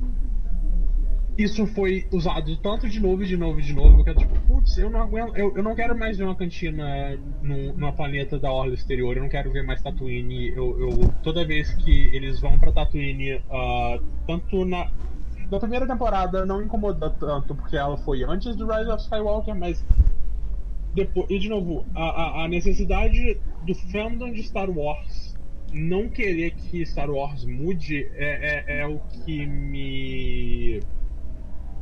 Uh, é o que me afastou muito. Tipo, eu quero ver Star Wars seguindo caminhos diferentes, dizendo coisas diferentes. Eu não quero a porra do Palpatine de volta. Por que, que vocês trouxeram o Palpatine de volta, cara?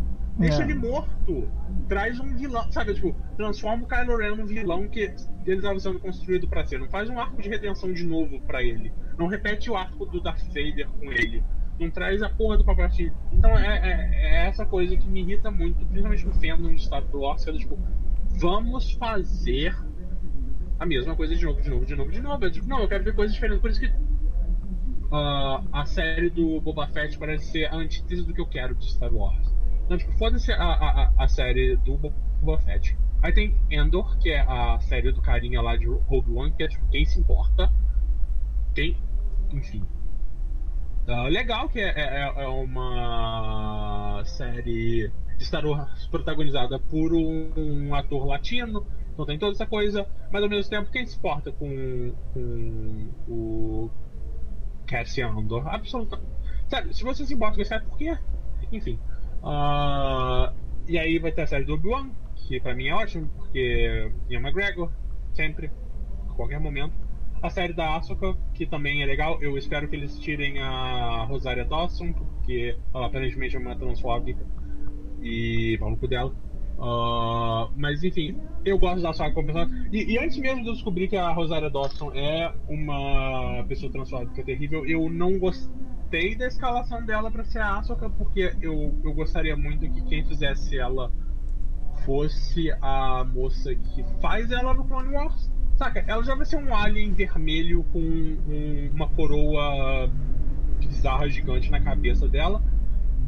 Então, sabe, se você já vai encher alguém de maquiagem ao ponto dela quase não parecer a pessoa que ela é, coloca a garota que fez ela durante sete temporadas da porra da série, sei lá quantas temporadas ela aparece de, de Rebels.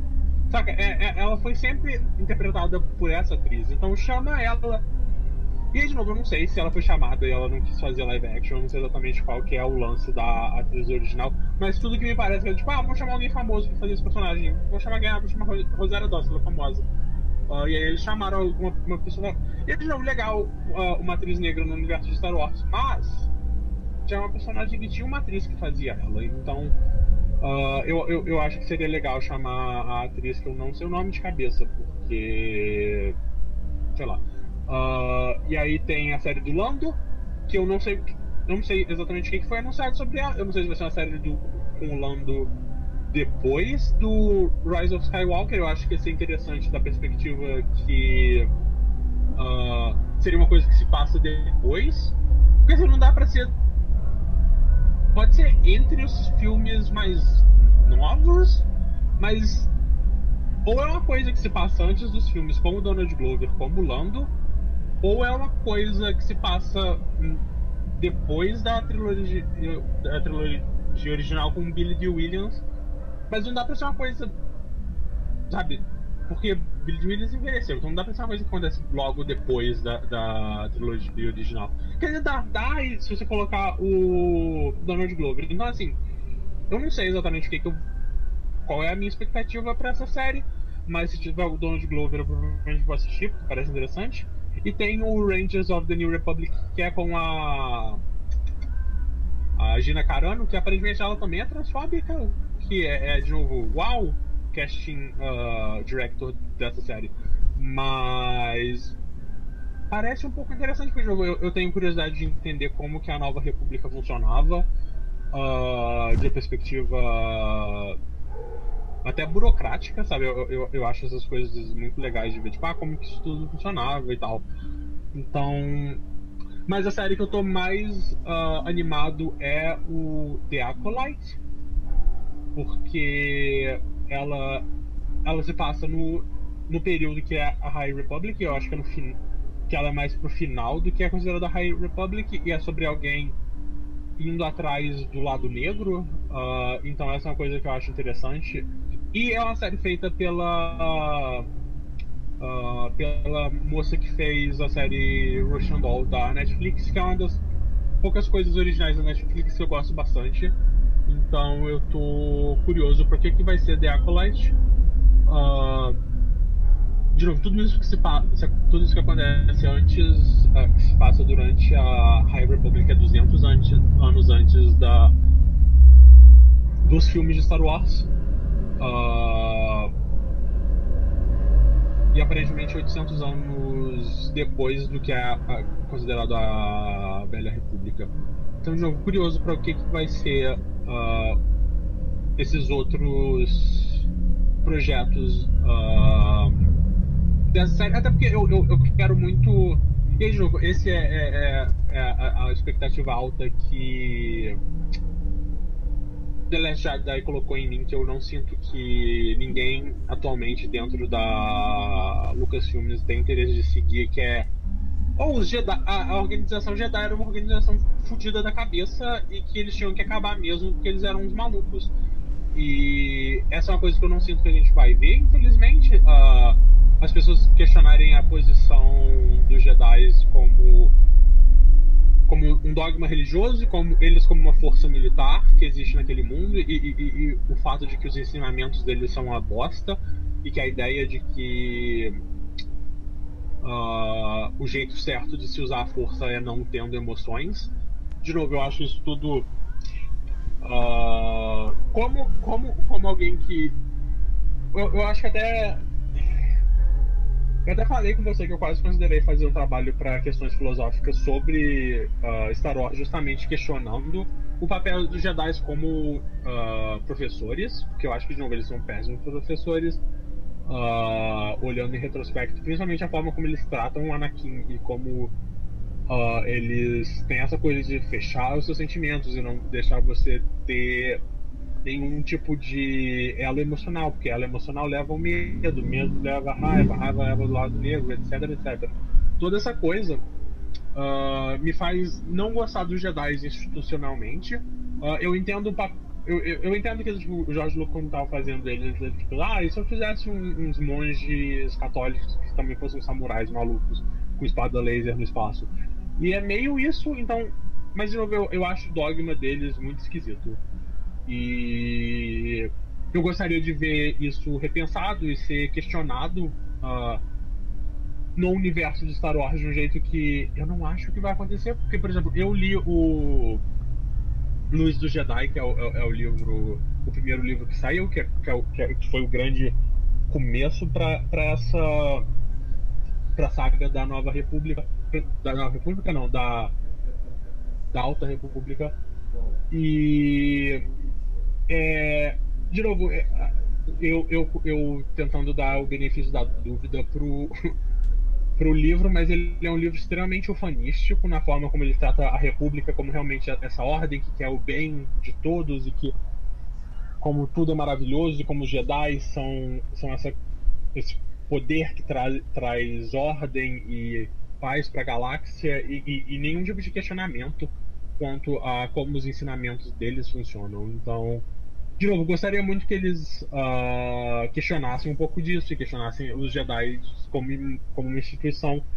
Mas não, não acho que vai acontecer. Uh, espero que The Acolyte seja um pouco isso, porque The Acolyte é, é, é, Pelo que eles soltaram, é alguém indo atrás. Uh, de. Queria que tivesse mais sobre essa série, mas. Uh, Não, não tem muita coisa. Mas é, é eu sei que o acólita é um acólita que alguém está pesquisando uma arte negra perdida há muito tempo. Então eu imagino que seja o início da, da ordem Sith que acaba no Palpatine, sabe? Eu acho que é. Sabe, talvez seja aqui que a gente veja o Darth Plagueis, o sábio. E talvez a gente finalmente ouça a tragédia dele. Que os Jedi nunca te contariam essa história. Enfim. Uh, tô repetindo o meme, porque eu adoro esse meme. Mas, mas é.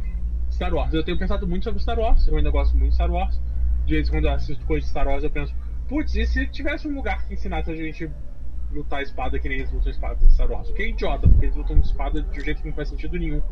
Fazendo umas, umas piruetas muito loucas. Mas eu acho legal, porque eu, eu, eu, eu tenho um senso estético questionável. Uh, mas é, eu tenho pensado muito sobre Star Wars. Uh, e você, o que você tem feito aí, estando de volta em casa? Ah, eu tenho estudado bastante, né? Dando aula, preparando aula, estudando. É... Ah, lendo algumas coisas, né? Pouca coisa em relação, em comparação a você. Ah, não, você imagina, é, é, é, a única coisa que eu tenho feito, é, é um negócio que, tipo, é, é até curioso que ler é o que tem uh, prendido mais a minha atenção, porque geralmente a coisa que é mais difícil para muitas pessoas, e até para mim quando eu tô numa fase que eu não consigo ler muito, é conseguir me manter com a atenção presa em alguma coisa. Então, por algum motivo, ler, é, o que tem feito isso. É, é a coisa que eu tipo, ah, eu tenho uh, uma playlist que é basicamente trilha sonora de vários jogos e vários filmes diferentes que eu simplesmente abro aqui no na, nesse sistema de ouvir música que os jovens de hoje gostam muito, que é o Windows Media Player. Uh, eu abro ele com um monte de trilha sonora de, sei lá, RPG japonês e deixo ela tocando no fundo enquanto eu, eu deito na cama e fico lendo até altas horas da madrugada. Uh, e. E aí, de novo, eu acabo não tendo tempo ou interesse em fazer outras coisas. Eu, eu não tenho jogado videogame. Eu só uso videogame quando eu tô ouvindo podcast. Eu quero fazer alguma coisa com as minhas mãos enquanto eu escuto. Então eu, eu pego algum jogo nem Spelunk, que é um, é um jogo de plataforma, basicamente, falando tipo, ah, eu só preciso pular e dar chicotada nos inimigos. Então é, é, é uma coisa que eu consigo administrar as duas coisas ao mesmo tempo. E é isso, sabe? Tipo, eu acho que eu não liguei o PlayStation 4 esse ano, uma vez. Uh, apesar de que, por exemplo, eu comecei o Assassin's Creed de Valhalla nele e. Eu quero, eu quero em algum momento parar e voltar para jogar, porque tem coisas muito interessantes nele, eu tava gostando, e ele se passa na Inglaterra medieval, então pou, poucas coisas podem ser mais atrativas para mim do ponto de vista histórico do que a Inglaterra medieval, mas. Putz, ele tem tipo 150 horas, é, ele é muito longo eu fico com preguiça. Então eu, eu, eu, também. Eu não lembro quando foi a última vez que eu liguei o Switch. Porque. Sei lá, não tem. Vai sair agora o. O remaster do Mario uh, 3D World, que é, é, um, é um Mario 3D super legal. Mas eu comprei, por exemplo, a 3D Collection e eu joguei, sei lá, 10 minutos de Mario 64. Eu nem encostei no Sunshine e no Galaxy e não joguei mais porque eu tava fazendo outras coisas. Tenho que voltar e jogar eles, porque de novo, o, o pouco que eu joguei de Mario 64 foi muito legal, porque eu gosto muito de Mario 64. Mario 64 foi extensivamente o primeiro jogo que eu joguei na vida, então jogar ele no Switch foi muito louco, foi tipo, caralho. Eu jogava isso no Nintendo 64 com meu pai e eu não fazia ideia do que eu tava fazendo, eu tava procurando umas estrelas e correndo por aí. E aí agora é sentar e rever uma coisa que eu não jogava há muitos e muitos anos. Mas é, então eu, eu tô sem mexer nem no Switch, nem no PS4, então eu, eu, eu ligo aqui o DualShock 4 no PC e eu jogo Spelunk enquanto escuto podcast. E é isso que eu tenho feito de videogame. Não vi, não vi nenhum filme esse ano ainda. Uh, sem, sem paciência nenhuma. Toda vez que eu penso em uma coisa de, sei lá, mais de duas horas, eu, eu, eu fico com sono. Uh, tanto que eu tava querendo. Eu tava. Porque ano passado eu acabei lendo os três Senhor dos Anéis, eu queria ver os filmes, mas quando eu penso, porra, são 12 horas de filme, é muito filme. Uh, e aí eu fico puto porque enquanto isso, a, enquanto a Warner tá dando dinheiro pra porra do Zack Snyder fazer 4 horas de um filme ruim, eles até em nenhum momento pagaram alguém pra tipo, ou oh, e se a gente cortasse essas 12 horas de Senhor dos Anéis e fizesse uma minissérie de 12 episódios? Isso ia ser tão bom, porra, só, só, só me dá isso. Porque, porque é basicamente assim que eu assisto Senhor dos Anéis, eu assisto tipo uma hora, eu pauso ele, vou fazer qualquer outra coisa até eu voltar a ter vontade de assistir Senhor dos Anéis de novo, porque Deus me livre filmes de 3, 3 4 horas e meia. Mas é, quero rever Senhor dos Anéis, mas uma preguiça. É um filme bom, né? Mas é muito longo. São, são bons filmes, uh, mas são, são bem longos e cansativos. E, e, aí, agora que eu li os livros, eu quero ver a versão estendida, porque a última vez que eu vi, eu vi eles em 2019. Uh, ah, e aí eu vi a versão uh, de cinema, que elas são levemente. Elas são tipo. Eu acho que para cada filme é tipo uma hora mais curto cada, mas no final é, é, elas são tipo três ou quatro horas mais curtas quando você conta a trilogia toda. E é muito louco como que eles são bons filmes uh, e, e, e, como eles envelheceram bem.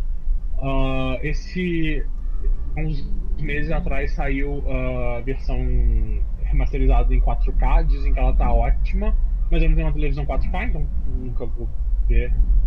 Uh, eu tinha até comentado a última vez que eu vi a Amanda, que tipo, putz, se não fosse a pandemia, eu 100% já, já tinha descido, na, descido não, tinha subido para sua casa pra gente pegar um final de semana e, e, assistir a versão em 4K na TV 4K dela. Mas como eu não tenho uma TV 4K e não tenho interesse nenhum em ter uma televisão 4K, eu tipo, ah, dizem que essa é uma boa versão desses filmes. Eu acredito nas pessoas, mas eu não sei. Eu não faço ideia do que é uma televisão 4K, eu não faço ideia do que seja uma imagem em 4K. O 1080p tá bom pra mim por enquanto. Apesar de que eu precisava trocar meu. Meu, meu maior problema é que eu precisava de óculos melhores, porque os, os meus óculos. Eu, eu, eu claramente, meu grau claramente aumentou de 2018, quando eu fiz esses óculos pra cá. Então, uh, li algumas legendas. Foi, coisa, foi, um problema muito grande com a Disney Plus. A, a, legenda no tamanho padrão ela é muito pequena.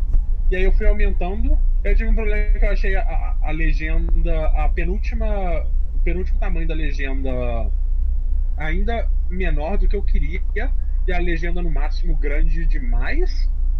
Eu acabei preferindo no grande demais, porque é melhor eu conseguir ler do que eu não consegui ler. Mas eu me senti muito aqueles velhos que usam o celular com a fonte cinco vezes do tamanho normal, e eu fico tipo, como que vocês conseguem fazer isso? Sabe, é aquela coisa que você vai ver o WhatsApp da pessoa e, e a página inicial tem, tem três conversas no máximo, porque tá tudo muito grande. É só estranho. Eu não cheguei a ver esse lance das, das legendas, não. Eu tinha visto que, que as legendas é, de português estavam legendas de português de Portugal, mas em relação ao é... tamanho não tinha. Então, uh, pra Star Wars as legendas estavam as legendas brasileiras, mas em Clone Wars eles estavam com a legenda em português de Portugal, de um jeito que eu simplesmente mudei a legenda para inglês, porque tipo, isso me irrita menos. É, é mais fácil para mim só ler o que eles estão falando do que uh, português de Portugal. Português de Portugal é muito estranho. Bota fé.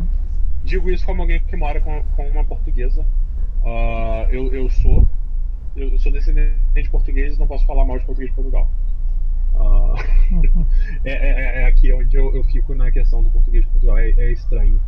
Tanto que eu tava vendo as fotos antigas minhas, e aí tem uma foto minha com a minha bisavó, que era, por exemplo, a tia Matilde, ela veio pro Brasil quando ela tinha 8 anos. Então, você consegue sentir que ela tem um sotaque, mas não, precisa, não é nem tão especificamente português Portugal, quanto, por exemplo, o meu avô era.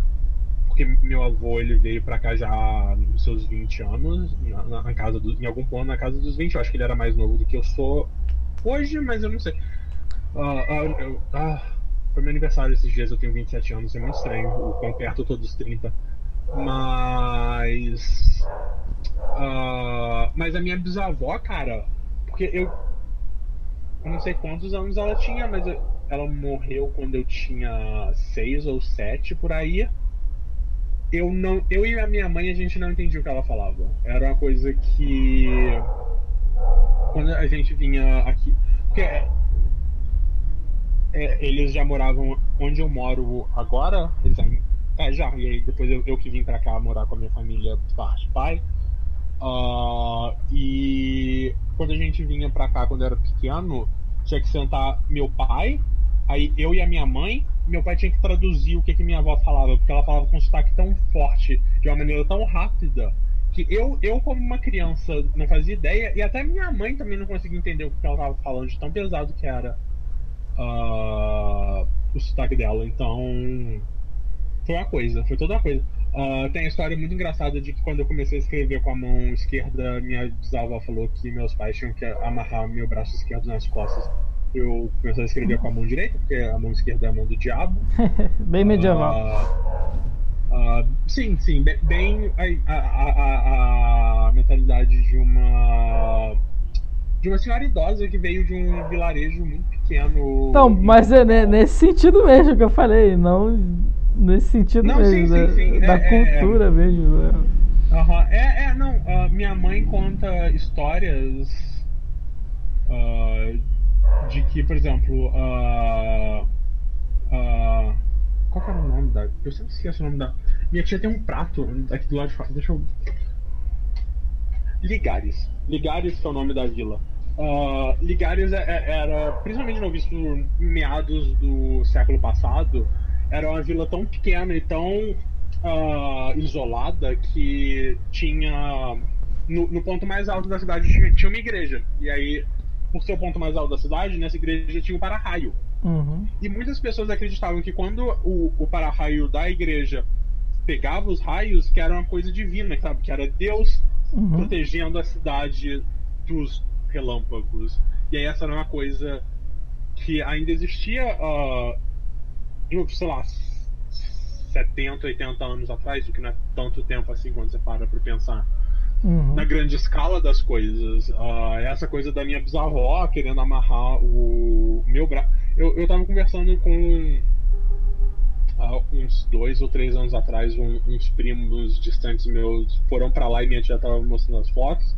Ela me mostrou uma foto e falou: tipo, ah, essa daqui era a taverna que seu tataravô era dono. Eu falei, tipo, eu venho de uma família de taverneiros, é isso que você tá me contando? Uh, eu, eu, eu, eu. Minha família saiu direto de, de uma primeira sessão de RPG onde todos os personagens começam na taverna. Eu achei muito louco o, o, o, o termo taverna sendo usado num contexto que não é de, um, de, um, de Dungeons and Dragons. Foi, foi, foi uma coisa muito louca pensar que era tipo, ah, em algum ponto a família Varandas foi dona. Não, não mentira, porque é, é, esse é o lado Rodrigues da família, então não é tão legal assim. Uh, mas, mas é, aparentemente uh, eu, tenho, eu, eu tenho sangue de taverneiro. Que é uma coisa bizarra de se falar em voz alta. A Amanda mandou um oi pra você. Fala aí. Ela tá assistindo o Super Bowl. Ah, é, tá rolando, né? O Tampa Bay Buccaneers versus Kansas City Chiefs. Oh, sim, sim, sim. Eu não sei, eu sei que o, o marido da Gisele tá jogando em um desses times e eu achei que ele fosse do Eagles, mas, ele, mas o Eagles ele, não, tá não, ele trocou de. Ele tá. ele tá jogando acho que no Tampa Bay, se eu não me engano. Ele. Ele. É engraçado que, tipo, ele e o outro quarterback lá, tipo assim. É, o a diferença é tipo acho que 18, 20 anos de idade. Quando o Tom Brady ganhou, tipo, sei lá, o primeiro Super Bowl dele, tipo, o outro cara, sei lá, tava no primário, sabe? Tipo assim, é bizarro, tá ligado? O cara tem 40 e poucos anos, tá jogando seu 3, Super Bowl da vida. Super campeão, jogando com um cara que, tipo, quando ele tava no começo, o maluco era criança, sabe? Tipo, isso é legal, o esporte é uma coisa muito louca. É, que maneira a Amanda tá vendo, tá rolando, né? Tipo, porque. Ah, é, não, sim. A, a, Amanda sempre vê o Super Bowl. E aí é um problema, porque o Super Bowl eu acho que ele costuma acontecer todo primeiro. Final de semana de fevereiro. Uh, primeiro final de semana de fevereiro. E como alguém que faz aniversário 5 de fevereiro, já teve. Já teve anos que. que a. Que foi o. Que é do tipo, ah, a Amanda. Eu saí com a Amanda. A, e aí, tipo. Ela ficou a gente saiu até dar 10 horas e aí 10 horas ela voltou para casa para assistir a segunda metade do Super Bowl. E aí eu tava. Eu tava até pensando, putz, será que ano que vem vai cair, meu aniversário vai cair no Super Bowl? E eu falei, tipo, não. Eu, tipo, não, o ano que eu espero que eu possa sair com as pessoas, não seja o ano que eu tenha que competir com a, com a porcaria desse jogo. pra. Pensar, não, isso vai ser só em 2023 que vai ter o Super Bowl no meu aniversário. E quem sabe se eu vou. Se o mundo. Se a humanidade ainda vai existir até 2023. Então, tipo, sei lá, mais pra frente eu me preocupo, preocupo em que dia da semana cai o meu aniversário. Mas é, eu, eu vou. Toda vez que meu aniversário cai num domingo, eu vou competir com o Super Bowl. O que era uma coisa que nunca, nunca foi um problema pra mim até eu ter amigos que assistem futebol americano. Que é uma loucura. Ah, tanto que eu, eu, eu tava fazendo um, o de Rather com a Amanda, a gente tava num site, aí tinha um que ah, você preferia assistir o Super Bowl ou a Copa do ou a final da Copa do Mundo? E a Amanda falou, ah, eu prefiro o Super Bowl. Eu falei, cara, eu acho que eu prefiro a Copa do Mundo, porque pelo menos eu sei como o futebol funciona. futebol americano, tipo, eu, eu ia ficar três horas, porque é um jogo longo pra caralho, Pra caralho, né? olhando, olhando para aquele campo, falando, tipo, eu não sei o que, que tá acontecendo em momento nenhum. O, o, o jogo de futebol tradicional é todo, tipo, ah, eu acho isso chato, mas pelo menos eu sei o que, que tá acontecendo. Ah, então. É esquisito, eu não entendo esporte. Ah, o meu Twitter tem. Porque muitas pessoas começaram a twittar.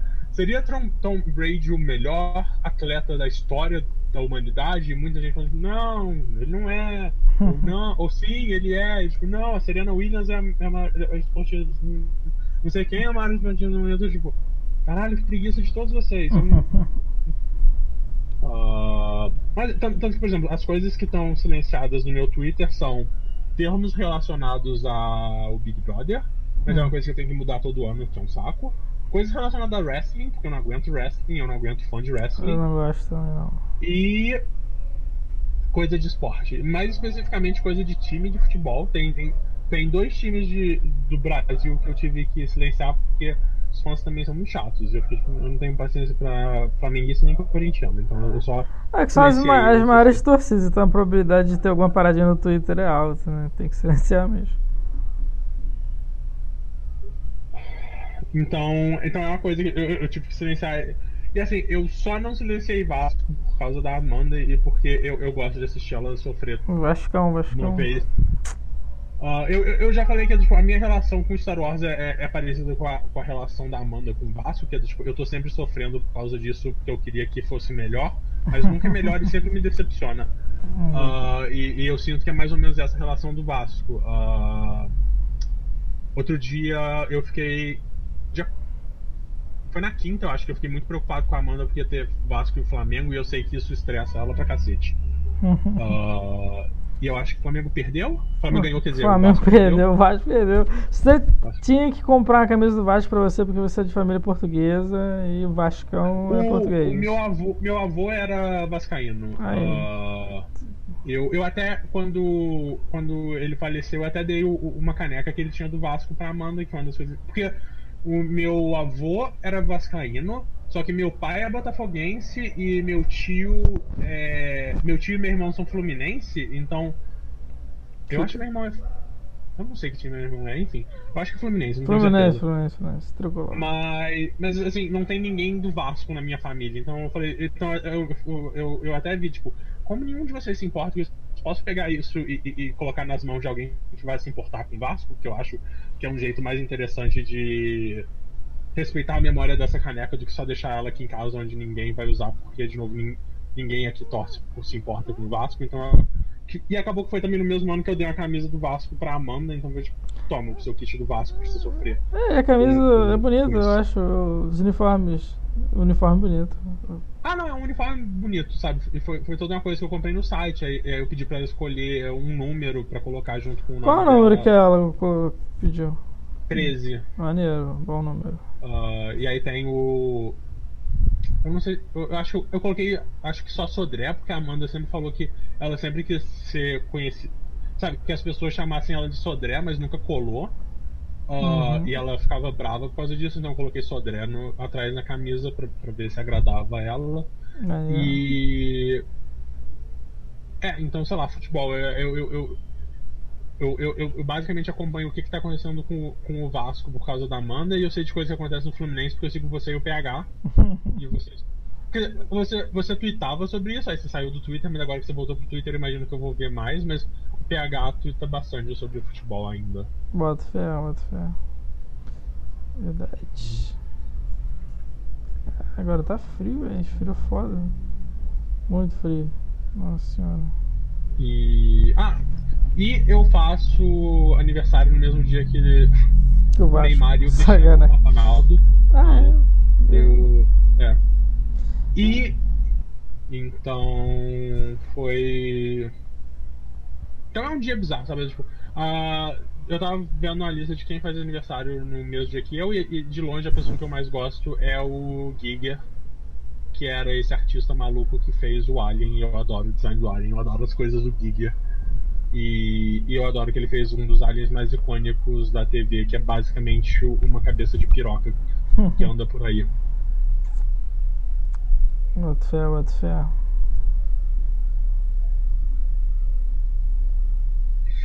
Mas é, muita treta acontecendo no Big Brother. ah, muito louco. Porque não importa o quanto eu silencie as coisas, sempre vaza. Principalmente porque as pessoas postam muita foto não tem como se silenciar foto. Ah, então é do tipo, ah, eu, eu tenho acompanhado as loucuras que têm acontecido e. Aparentemente. Cara, aparentemente tá rolando muito bullying esse ano, então só parece que, a- a- além de ser uma coisa que não me interessa, parece uma coisa que só me causaria muito estresse se eu estivesse assistindo. Eu concordo com você. Teve, teve o cara que saiu hoje por causa da- de toda a tortura psicológica que ele sofreu e. e- É, eu fiquei É sabendo disso aí. Eu tava conversando com meu irmão que, tipo assim, eu vi algumas coisas sobre esse lance da tortura e tal, pá. Mas, cara, essa parada aí é meio estranho, porque, porra, o cara tava sofrendo na mão do, do pessoal no Big Brother. Beleza. Cara, na- dentro do- da cabecinha dele, tipo, ele não pensou assim, pô, tô me fudendo aqui, então provavelmente o Brasil deve estar do meu lado. Provavelmente, se eu cair no paredão, eu vou voltar, porque eu tô sofrendo aqui. Então, pô, a chance de eu ganhar o prêmio é alta. Aí não, o maluco saiu e tal, pá. Eu falei, ah, essa porra é tudo combinado, essa porra, foda-se. Sabe que, porra, Então, Tava todo mundo na internet abraçando o maluco. Tipo assim, o cara tinha. Ele tinha. Resumindo, o cara tinha feito uma merda lá no. No, numa festa, tinha bebido, ele queria. Ele deu uma de Magneto, tá ligado? Falou assim, porra, bora fazer um grupo aí contra os X-Men, sabe? Os brancos e os pretos. Aí a menina lá, que era uma rapper que é famosa, só que eu não conheço, tipo, não conheço porra nenhuma. Tal de Carol Conká. Ela. Eu já ouvi alguns podcasts com ela. Nossa, que merda. Como ela- que Você já escutou podcast mesmo? Ah, Porque na moral, ela é Ah, insuportável. não, eu já. Ah, eu já. Ela foi convidada, sabe? Então, tipo, ah, Ah, tá. várias. eu- eu- Não tem escolha, né? Com pessoas muito. É, com, com uns convidados muito aleatórios, sabe? É, é, Bota. que é essa coisa que é tipo, sei lá. Eu, eu- novo, e, e aí eu, eu comecei a escutar menos podcasts brasileiros com o tempo, mas eu acho que ela, ela já fez alguns podcasts com o. Com, ah, e o Ananias pode me corrigir. E, e, Ananias, quando você estiver ouvindo isso, me manda um tweet de onde eu provavelmente escutei al- algum podcast com a Carol. Eu acho que ela fez algum- alguns podcasts com o Gus Lanzetta, que, é um, que ele era um crítico de jogos. Eu não sei exatamente o que, que ele tem feito, porque quando ele parou de fazer podcast de jogos, eu meio que parei de acompanhar acompanhar ele. Mas eu sei que ele fez um podcast com o PC Siqueira por um tempo, que eu nunca escutei porque sem paciência nenhuma pro PC Siqueira, e depois ele fazia o. Sijun. Ah. Como que chamava o podcast do, do tá Gus? Ah, acho que é o Sijun. Se juntas, que é, que é a referência àquela coisa, se juntas a gente já causa imagina juntas, algum- alguma coisa assim. Ah, eu não sei ah, exatamente o que, que o Gus tem feito da vida, mas eu gostava bastante dele. Eu tenho uma camisa que é a cara do Gus com uma frase muito triste que ele falou num podcast antigo dele. Putz, que saudade do. do. Audiotronic. Ah, e o Gus falando isso que você tá sentindo é tristeza não passa nunca. Ah, Aí, Mas enfim, essa mulher, é, então- ela, ela, Não, aí sim, ela sim, começou eu- a excluir eu- o eu cara. vi um vídeo dela, dela mandando o cara ir almoçar em outro lugar e, e a loucura que foi. Super desnecessário E aí- tal. É, e aí. Eu tava até ontem acordado no Twitter quando rolou o beijo desse cara com outro cara. E eu vi o Twitter entrando. Fazendo toda uma coisa, falando, porra, que da hora, não sei o quê. E aí eu acordei hoje com o cara saindo, porque aparentemente as pessoas lá dentro estavam fa- falando que ele, ele pegou outro cara jogo e que, que ele aparentemente era hétero e foi, foi ali o momento que ele saiu do armário como bi. E, e o meu Twitter, porque o meu Twitter ele é composto tipo, majoritariamente por pessoas bissexuais, então ah, uma quantidade enorme de pessoas furiosas por causa da, da bifobia que estava acontecendo no Big Brother. Então, assim, parece que tá sendo uma coisa muito louca, mas o que eu acho mais, impre- mais maluco nisso tudo, porque, tipo, esse é o 21 primeiro desses pro- programa. Então, quando. ah, então, assim, se al- alguém ser preconceituoso com um, um homem negro que tava beijando um outro homem negro, eu consigo ver como que isso é uma coisa que acontece no Brasil e como você pode achar que isso vai te dar poder, porque, de novo, a- a- o, o Twitter não é a realidade de como que o Brasil funciona, mas eu acho muito louco a forma como a a Carol Conká, no, no vídeo que eu vi de novo, e que eu vi, é como que alguém que tá, tá claramente jogando um jogo, simplesmente decide abraçar pra si o papel de vilão 20 anos depois de que o Big Brother existe, sabe, tipo, sério? Sério que você vai, você vai simplesmente ser um vilão tão claro que tá mandando esse cara não almoçar com você da maneira mais grossa possível? Me parece muito louco. ah, como que alguém faz isso essa altura do campeonato, sabendo como, como isso tudo funciona. Saca? É, é muito louco. Uhum. Ah, de novo, de um jeito que é tipo, eu não consigo não fugir dessas coisas no meu Twitter, por mais que eu queira, tem alguém falando sobre isso. É foda, né? E é bizarro. Eu, eu acabei de, ser- de ver que você postou. Eu ia falar, eu ia te cortar, eu ia te cortar agora, falar, cala a boca do BBB, pelo amor de Deus, porque o Godira, Não, sim, sim. Godira deu um porradão no King Kong e jogou ele. Não, sim. Cara, cara, esse filme não saiu, mas eu já tô puto com esse filme. Porque eles vão fazer o, o, o, o Kong ganhar. E eu acho isso um absurdo. É, Ah, assim, porque esse filme tá tendo que fazer tantos saltos de lógicas bizarros pro Kong ganhar, que é só tipo, por que, que vocês estão fazendo isso? Saca? Tipo, exato. ah, o, o Kong nunca foi tão grande, sabe? Ele Uhum. nunca chegou perto de ser tão grande, eles tiveram que, que dar um buff gigantesco nele pra ele ficar da mesma altura que o Godzilla.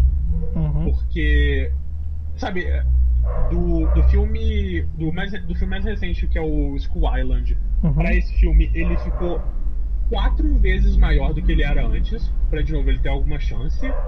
Ah, eles tiveram que fazer. Eles vão ter que inventar. Eu não sei qual vai ser a desculpa que eles vão- inventar, mas eu inventar uma desculpa pro Godzilla tá do mal. Porque Uhum. nos últimos dois filmes do Godzilla, todo o plot dele é, é o Godzilla lutando pra salvar a humanidade. E por algum motivo agora ele vai ser o vilão.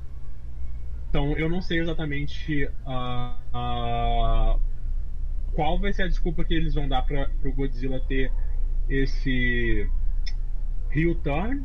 Uhum. E tudo isso, porque eu não sei se você percebeu isso no marketing, tanto do Kong Skull Island quanto desse filme, em nenhum momento o Kong é chamado de King Kong. E o último filme do Godzilla foi o Godzilla King of the Monsters. Exato. Então tudo isso tá sendo para o Kong ganhar o título dele de King King Kong, Kong. né? E eu- É, então eu fico tipo, cacete, de novo, por- não faz sentido. Um é um macaco, outro é um, é um lagarto gigante que atira raio atômico. E aí no trailer ele tá, o, o- o Kong tá de algum jeito refletindo o raio atômico. Eu tô tipo, Como como? assim? Como? Filho da puta, como?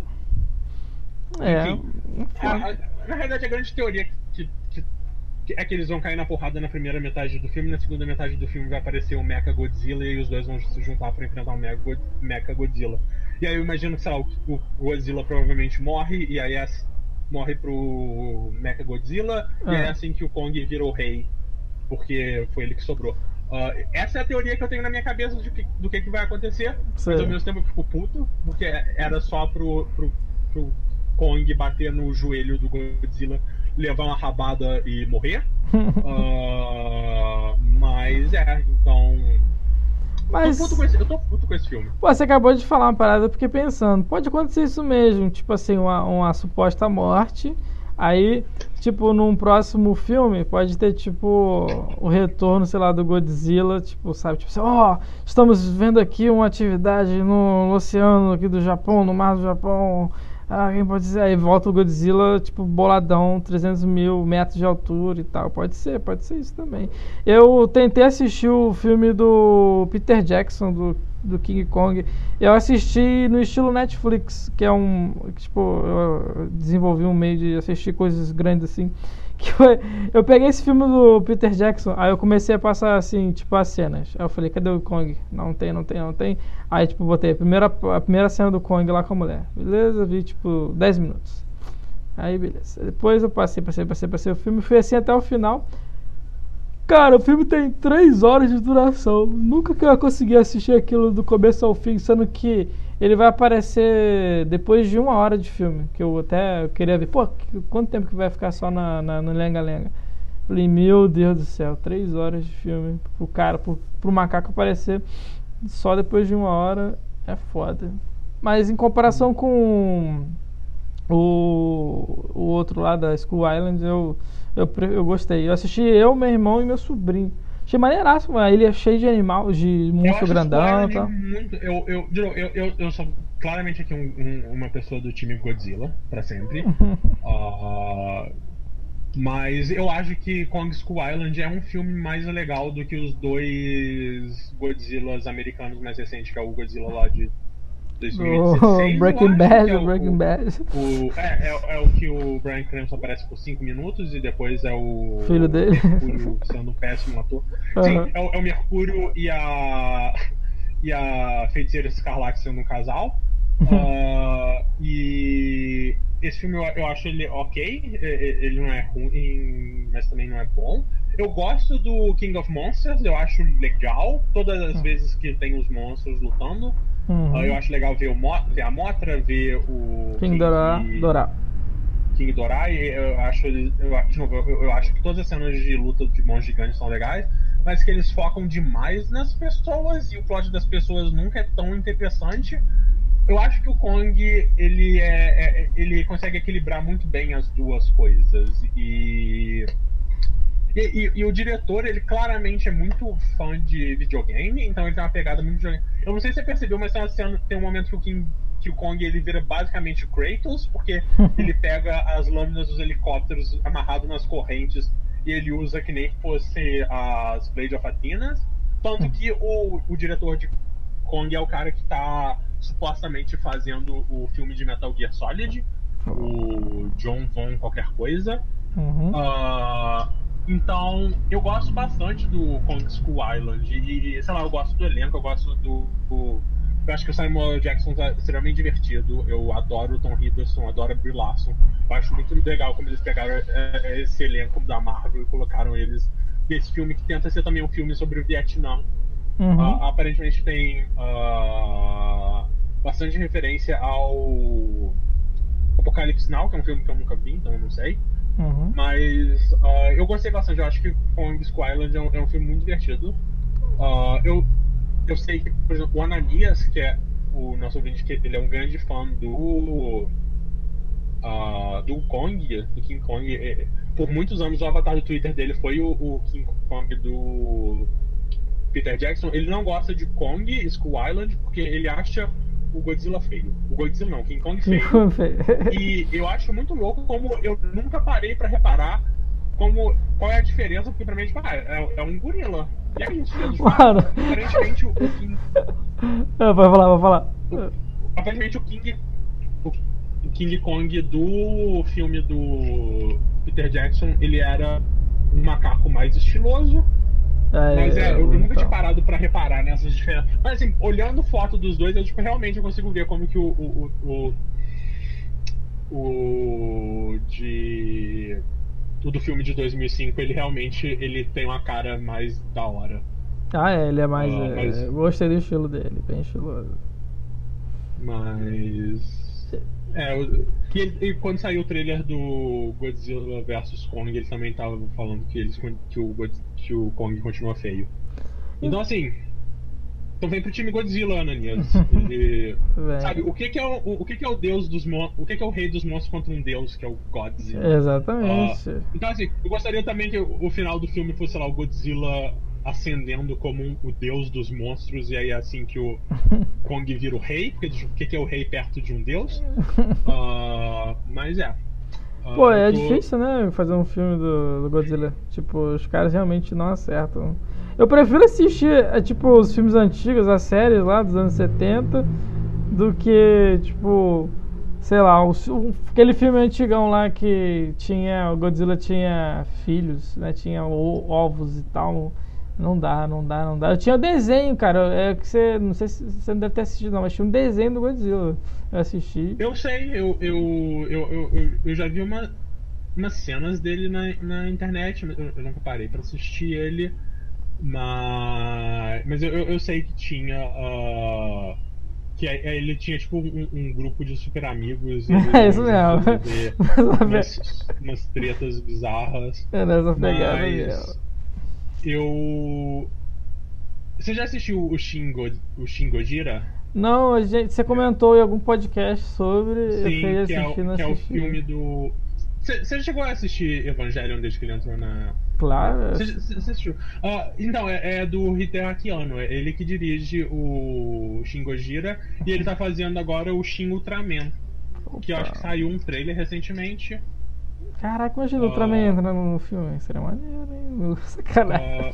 Ah, Ai, eu, meu eu, vi o, o, o Guilherme Del Toro falando, putz, eu queria ver galera de Pacific Rim ah, em, no universo dos monstros da Legendary e eu ia achar legal para um caralho, sabe? Coloca Godzilla versus Kong versus uns mecha.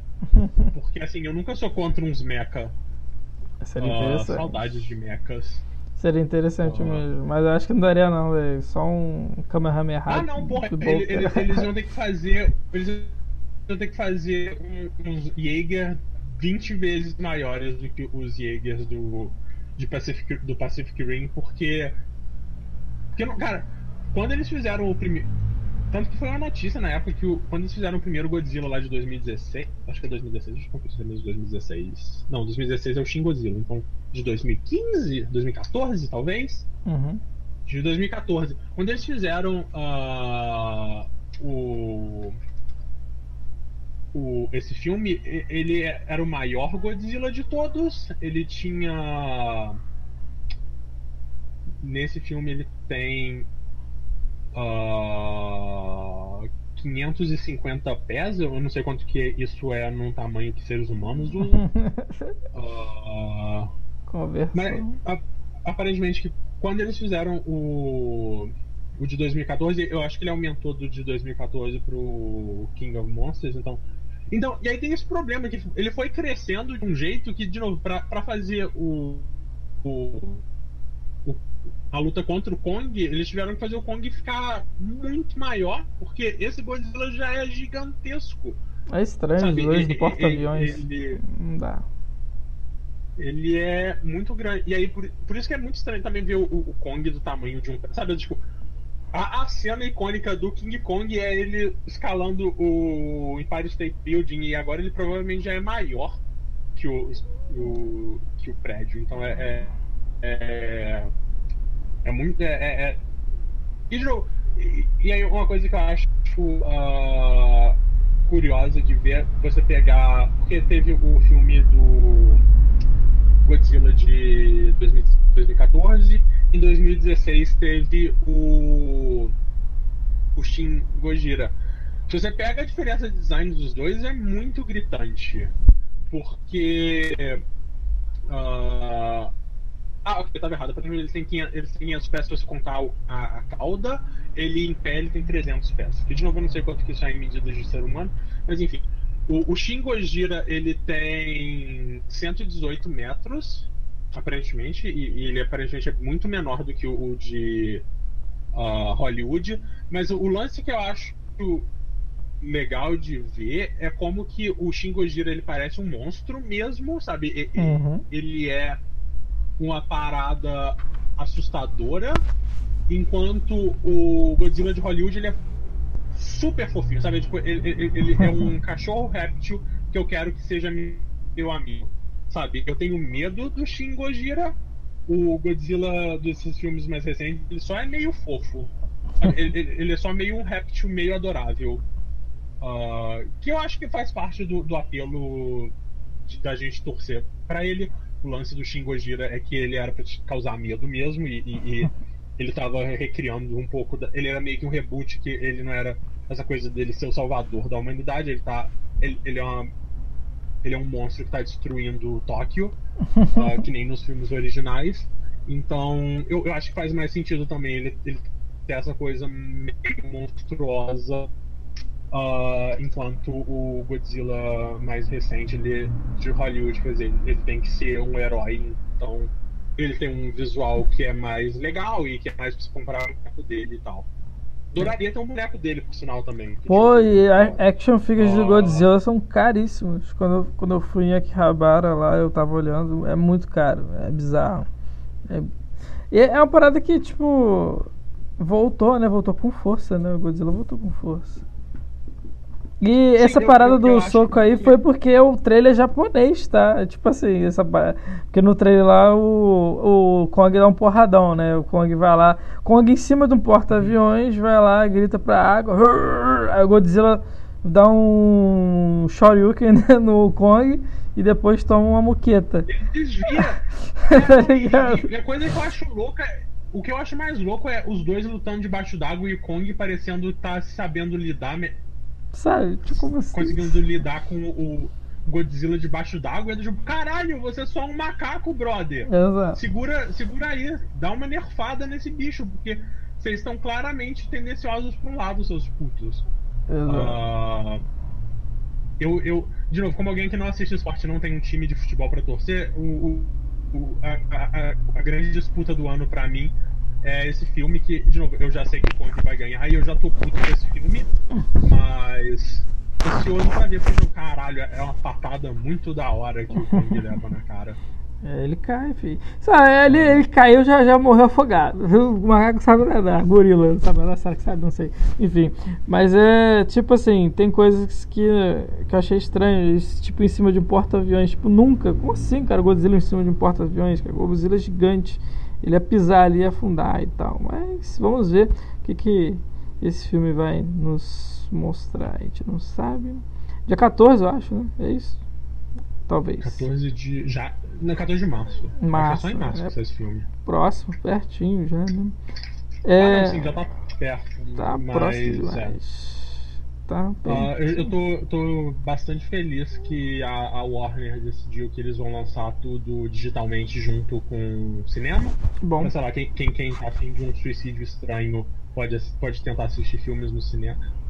E aí quem, quem só quer assistir o filme em casa, assiste o filme em casa. Tanto que ah, rolou ontem, on- ontem não, antes de ontem, na sexta, tiveram cinemas nos Estados Unidos que estavam exibindo a, a versão 4K da trilogia de, de Senhor dos Anéis estendida no cinema. Eu tô tipo, caralho, que ideia de merda é essa? Por que, que vocês vão fazer isso? uhum. Oh no! Eu acabei de descobrir. Oh no! o Descobri uma coisa que eu acho que vai te deixar animado pro Godzilla vs Kong. aí. Sabe quem é o diretor? Quem é o diretor? É o diretor do Death Note do Netflix. Sério? Sério? Aham. Como assim? Qual o nome Adam, dele? é, é- é o que a Wikipedia tá me falando. Ah, Adam Wingard. Wingard, já tô vendo aqui. Vamos ver E vai ele dirigiu o- a continuação de Bruxa de Blair de 2016, que eu também nunca ouvi ninguém falando bem. Putz. Ah, então é um histórico positivo desse moço. Então vamos lá. Ah. É foda, hein? Cara eu, cara, eu só quero ver os monstros se batendo, sabe? Tipo, eu, não, eu não quero ver a, a menina do Stranger Things e, o- e a trama dela. Eu não quero ver ah, o, a- o povo do Skull Island que foi salvo pelo Kong e, e foi assim que ele se tornou amigo da humanidade. ah, eu só quero ver os monstros se batendo. Só me dá os monstros se batendo, cara. Não é tão difícil. Não-. Não, é tão. E aí eu acho muito louco quando- porque quando saiu o. O Godzilla King of Monsters, as pessoas estavam reclamando porque o filme só tinha. O filme passava muito tempo. em- Hum. em ser porrada de monstros gigantes. Eu, tipo, Melhor parte. Melhor parte. Tá e, e, assim, por exemplo, eu entendo, eu entendo que, por exemplo, o King Kong, o King Kong, não, caralho, eu vou ficar confundindo os dois. Hum. O Godzilla, ele nasceu como uma crítica à bomba atômica e ao que os Estados Unidos fez com o Japão. Uhum. E eu entendo ele ser um filme de terror desse tipo. E aí eu acho que, por exemplo, o Shin Gojira faz um trabalho muito bom em ser também um filme de terror. Em ele, ser- ele tem uma crítica ao intervencionismo americano no Japão. E ele tem uma crítica à burocracia japonesa e como que leva muito tempo para as coisas acontecerem no Japão. E é, esse é essa pegada dele. Então, por exemplo, se você quer fazer o filme de monstro como uma alegoria para alguma coisa, para uma crítica social, eu acho que dá pra fazer, eu acho que dá pra fazer muito bem por exemplo. Eu gosto muito de Shin ah, Gojira. Eu nunca vi o, o Gojira original de. Acho que é 63, eu não lembro exatamente quando que é. Ah, eu tenho vontade de assistir. ah, dizem que a versão da Criterion, que é uma produtora que. O lance deles é pegar filmes antigos e remasterizar eles, e eles fazem um trabalho muito bom. Dizem que a, a versão da Criterion de Godzilla original é muito boa, então em algum momento, quando eu tiver paciência para assistir filme, quero sentar e assistir e ver ah, ver o filme original do tanto do King Kong quanto do Godzilla, os dois. De novo, eu, eu falei isso na ordem errada, porque é, enfim, quero ver eles, eu quero ah, quero ver os originais em stop motion e essa coisa toda. Eu- Eu Uhum. acho que o, o, o King Kong era stop motion e o Godzilla era pessoa em Ah, fantasia. fantasia, fantasia de plástico. Ah, quero ver esses filmes originais, antigos e tal. Quero ir atrás dessas coisas, eu acho legal. Eu, eu, eu- eu, tenho interesse até histórico, em, em ver como ah, esses ícones do cinema surgiram. E, dá pra você fazer esses filmes que tem essa pegada de ser mais uma crítica e falar sobre uma coisa, mas também tem como fazer só o massa velho, que são os bichos gigantes se batendo, sabe? Eu acho que existe espaço no cinema pra gente ter as duas coisas. Diogo, sabe, 2014 saiu o, o filme do Godzilla lá com o Bryan Cranston, 2016 saiu o Shin Gojira, 2019 saiu o King of Monsters, e dá pra gente viver num mundo que a gente tem, to, sabe, tem essas duas coisas e, e dá pra existir. Então, eu acho que é uma crítica meio que, tipo, a minha crítica pro, pro King of Monsters é que eles passam muito tempo na, no, na Millie Bob Brown. Não, Uhum. não ligo pro, pro, pro lance da mãe da, da Millie Bob Brown e do pai da, da Bob Brown e qual deles traiu quem, no Uhum. sentido de quem, quem vendeu os dados do, da Monarch pra sei lá o que. Não ligo, eu quero ver o, o Godzilla enfrentando a mariposa e depois o Godzilla enfrentando o dragão de três cabeças e. Foi foda ter matado ele, né? Ele tinha que permanecer. Porque ele, na verdade, ele é o, o, o, o arquirrival lá, o arqui-inimigo mais foda do, do Godira. Não, o King Doraki. Uhum. Ele vem do, vem do espaço, na verdade. Ele, ele é um, não vem da Terra, né? E tipo Uhum. assim. Porra, ele podia ser o chefão final de algum filme, assim, sabe? Acho que. Ah, foi legal, foi legal Se- pra caralho. se- Ah, não, sim, foi legal pra caralho. Eu- eu- as cenas com ele são super da hora. Mas eu também ia achar muito da hora se ele. Porque, assim, que nem a gente sabe que, sei lá, o começo de Vingadores vai começar com os Vingadores se batendo pra depois eles acharem um inimigo comum e enfrentar eles. Uhum. Ei, se, o- se o vilão final de Godzilla vs Kong fosse o King Ghidorah, eu ia achar que ia ser da hora pra cacete também. Mas, mas então, tem, tem frames do, do trailer que levam a entender que o Mecha Godzilla, Mecha Godzilla aparecer, vai né? aparecer. Então, eu, eu não faço ideia de qual é, qual é o lance do, por trás do Mecha Godzilla. Eu nem sei se ele é um mecha no sentido de ter alguém pilotando ele, ou se ele é só um robô. Mas, sei lá. uh, É, eu- na eu- série é eu os caras fazem um robô mesmo. Não acho que tem ninguém Ah. pilotando, não.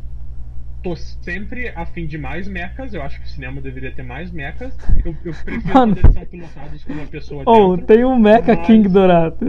Meu Deus! Caralho, que. Ah, não, tem. Eu- eu sei que em algum ponto esses, esses filmes viraram super galhofa.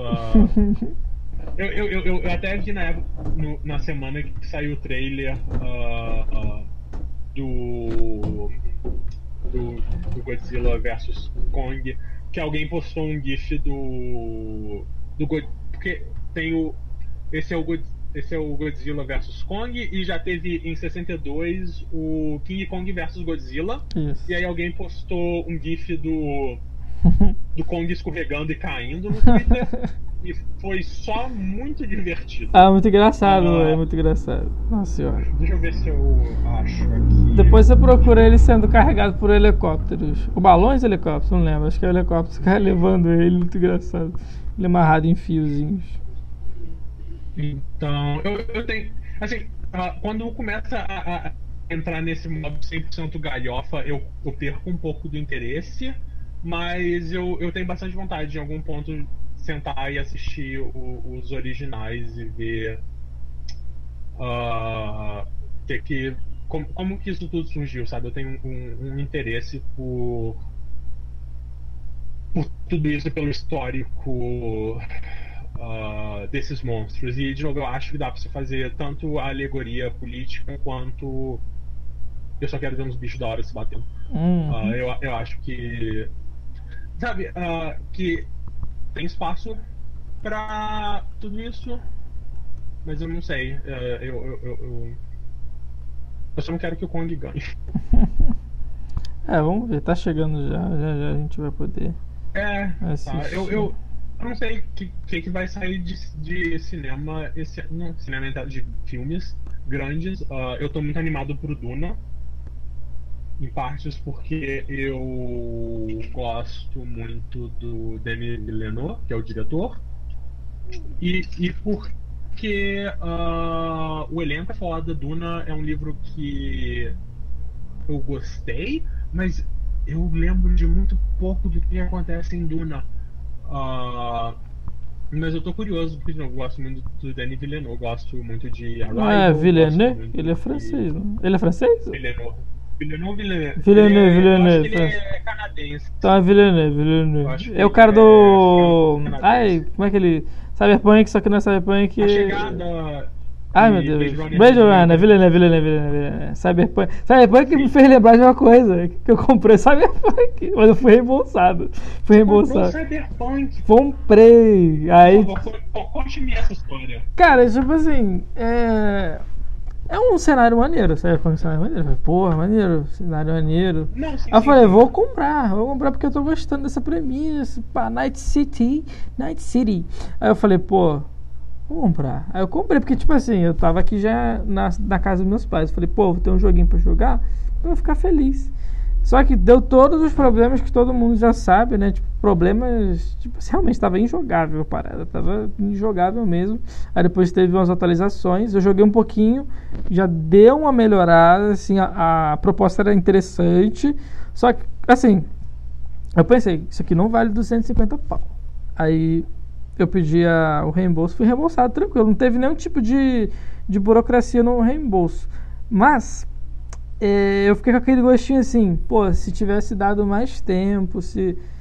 Você, vê que a, a parada parte dos engravatados. Que fala assim, não, esse jogo tem que sair porque nossas ações, tal, tal, tal. Sabe? Não, tem que sair agora. Mas eu. Fica Uhum. aquele sentimento no coração assim, pô, se tivesse um pouquinho de. de, de, de né? Tipo assim, você pode adiar, foda-se, adia pra caramba, mas me dá um jogo maneiro. Porque foi interessante, né? O, a, a proposta do jogo. Eu tô ansioso. É, daqui uns anos sair, tipo, promoção, sabe? Baratinho pra poder jogar, porque, assim, o pouco que eu joguei eu gostei, sabe? Esse lance de, de você ter caminhos alternativos. Você falou do, no começo do programa, você tá falando do, do Star Wars. Ah, porra, Tatooine, Tatooine.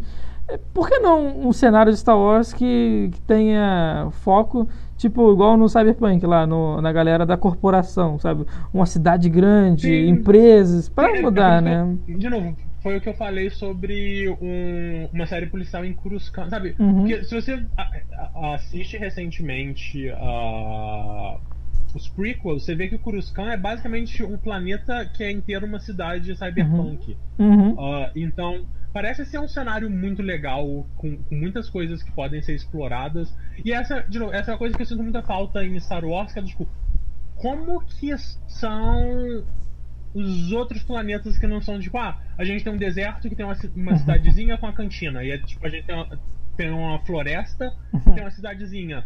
É, tipo, como que é um cenário mais urbano? Ou a gente tem um que- planeta congelado, tá ligado?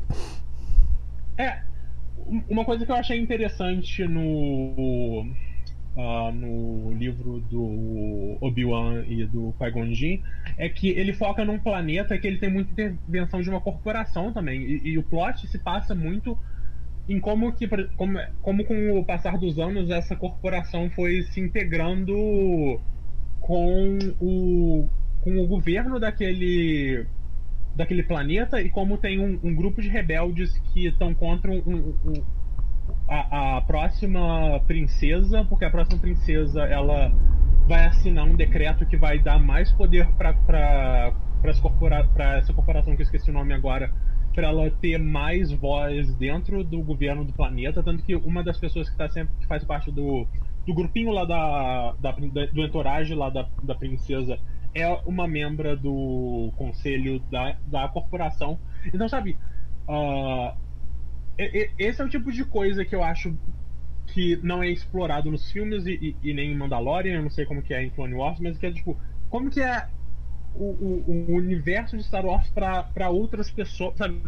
Um Uhum. foco diferente, sabe? Tipo, que, que é a coisa que, que eu acho que é, é retratado muito pouco no Último Jedi, mas que eu acho que é interessante, que é tipo, ah, a galera que tá construindo o, o TIE Fighter é a mesma pessoa, é a mesma galera que tá, tá produzindo o, o X-Wing e eles estão vendendo cada um para um exército diferente. Uhum. Então existe uma, uma corporação que fabrica naves que tá lucrando da- com essa guerra. E quem são essas pessoas? Me mostra essas pessoas, me mostra m- além do que, sabe, tipo, me mostra coisas novas e diferentes. Eu, eu- eu- eu sei que o Império e o, a, a nova ordem, ou a primeira ordem, eles são uma alegoria ao nazismo, sabe? A gente já pegou isso. Uhum. mostra da, da onde vem os recursos deles, da onde, da onde essa galera tira esse dinheiro. Quem, quem é a primeira ordem? Sabe? Uhum. Como é estruturada a nova república? Como que essa coisa funciona? Então eu, eu, eu tenho muita curiosidade em ver como que são essas coisas, ver esse cenário, sabe?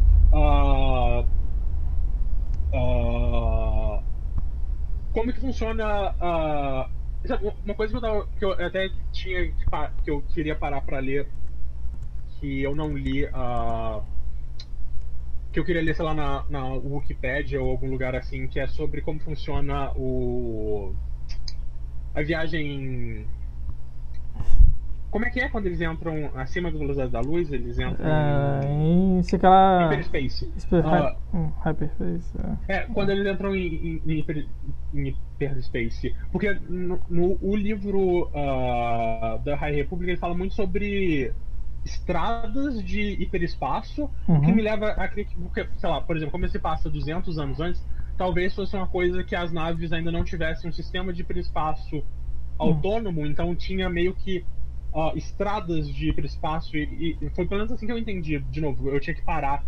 E aí um plot point é que ah, uma nave é que eu acho que é muito interessante. A premissa do, do livro é que uma nave que está tá viajando em hipervelocidade, ela é destruída Uhum. é- ela tem que fazer uma manobra e como ela é uma nave antiga, ela se quebra no hiperespaço Uhum. e aí pedaços dela começam a cair em várias, ah, vários sistemas diferentes da orla exterior. E aí como eles são, sei lá, um- qualquer pedaço de, de nave que sai do hiperespaço em praticamente velocidade da luz, Uhum. se ela bate num planeta habitado, tchau, planeta habitado. Porque, de novo, é uma coisa, é, é- é uma matéria física viajando na velocidade da luz e batendo, colidindo contra um planeta. Se, se tem vida naquele planeta, tchau, toda aquela vida. Uhum. E aí é todo o lance que é a República e os Jedi tentando prever, primeiro, como que aconteceu esse acidente e conseguir fazer os cálculos o suficiente para planejar onde vão ah, onde esses pedaços vão aparecer e tentar impedir que eles colidam contra sistemas civilizados. E enquanto isso tem, tem grupos criminosos que estão aproveitando que, tipo, depois que um- uma colisão acontece, ou quando tem um grupo de um planeta fugindo de um. saindo, é, evacuando um planeta antes dele ser destruído, eles atacam as naves desse planeta para roubar os recursos dele. Então, é, é, é mais ou menos esse o lance desse livro. Então, sabe? E aí ele fala também, sabe? Tipo, ah, então e aí ele fala sobre, por exemplo, naquela época de Star Wars eles estavam uh, eles estavam desenvolvendo a tecnologia de Bacta, que é, que é o, o aqueles tubos que eles usam para uh, curar ferimento, que é, que é, muito que é similar com os coisas de Dragon Ball também que eles ficam na naquela coisa flutuando na água. Uhum. Uh, então essa é uma coisa, uma coisa que eu acho que é muito interessante vendo nos nas prequels. Se você vê, por exemplo, a nave, os caças, sei lá, do Anakin e do Obi-Wan, quando eles vão entrar em hiperespaço, eles precisam se acoplar num, num anel, que é o que faz eles entrarem em hiperespaço. Quando, quando a gente chega já na, na, trilogia, na trilogia original, as X-Wings e os TIE Fighters eles já fazem isso automaticamente. Eles não precisam mais se acoplar alguma coisa para fazer a viagem ao hiperespaço. Então, por mais que seja um, um, um avanço tecnológico que aconteceu de trás para frente, que foi o George Lucas pegando. Ah, como isso acontecia 18 anos no futuro, vamos tirar um pouco de tecnologia disso pra gente mostrar que esse filme se passa no passado. Mas ao mesmo tempo é interessante ver como que são construídas essas coisas, ou ver como o, a, as naves da República são elas são quase um triângulo que na época do Império vai se tornar os uh, os encoraçados do Império, que são aqueles triângulosões legais que eu acho um design super foda. Uhum. Uh, então, então, e aí é interessante ver também como isso acontece no passado. E então esse foco em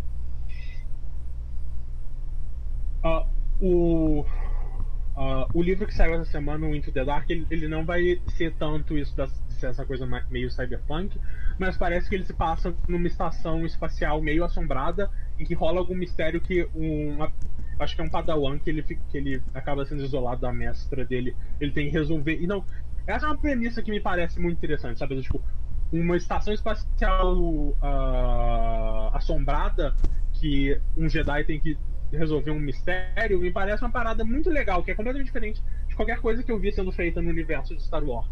Então eu, eu, eu quero que tenha espaço para isso, sabe? Eu, o, o, que eu mais quero é, é, é, uma série Star Wars de Star Wars num cenário urbano, numa cidade cyberpunk. Eu entendo que isso deve ser caro pra um cacete fazer isso, sabe? criar um, uma cidade uh, para uma série de TV que não tem um orçamento tão grande quanto um filme, mas ao mesmo tempo, sei lá, faz isso então numa série animada, sabe? Existe o histórico das séries animadas de Star Wars com o Clone Wars, com Rebels, vai ter agora o Bad Batch, que também vai, vai focar num, num grupo de clones que, que é, e, o, o Bad Batch se passa logo depois do episódio 3, não, um grupo de clones trabalhando pro novo formado Império parece que pode ser interessante também. Mas, sabe, me faz uma coisa. E, e eu sei que Coruscant aparece mais em Clone Wars, pelo menos, eu não sei em, em Rebels, mas.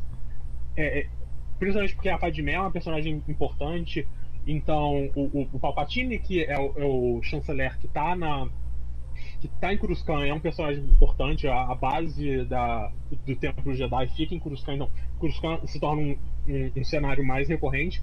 Mas, jogo, uh, é um cenário urbano que eu gostaria de ver. Até porque eu acho Cyberpunk muito legal. Eu, sabe, tipo, se, eu, se eu vou ver, ver aqui o, os filmes que eu tenho em Blu-ray, uh, Blade Runner, tanto o original quanto o 2049, são. são uh, são filmes que estão aqui, porque eu gosto muito da, da, da estética, eu gosto muito uh, da, da, do cenário do Cyberpunk. E eu acabei não pegando o o Cyberpunk uh, 2077 porque foi mais porque eu tava com muito pé atrás, porque tipo, uma coisa que eu acho que é muito importante pro Cyberpunk como como gênero é a questão do uh, do transhumanismo e de sabe, tipo, você vai de, uh, você vai trocando parte sua parte do, do seu corpo humano por partes uh, robóticas e como o que isso significa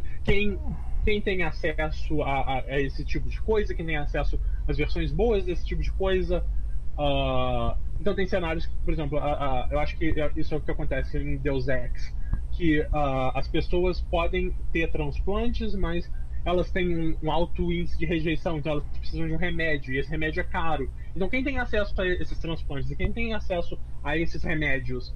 Uh, tanto que a coisa do cyberpunk é high society, high technology, low Ah, tem um termo. Tem, tem, tem uma frase que é.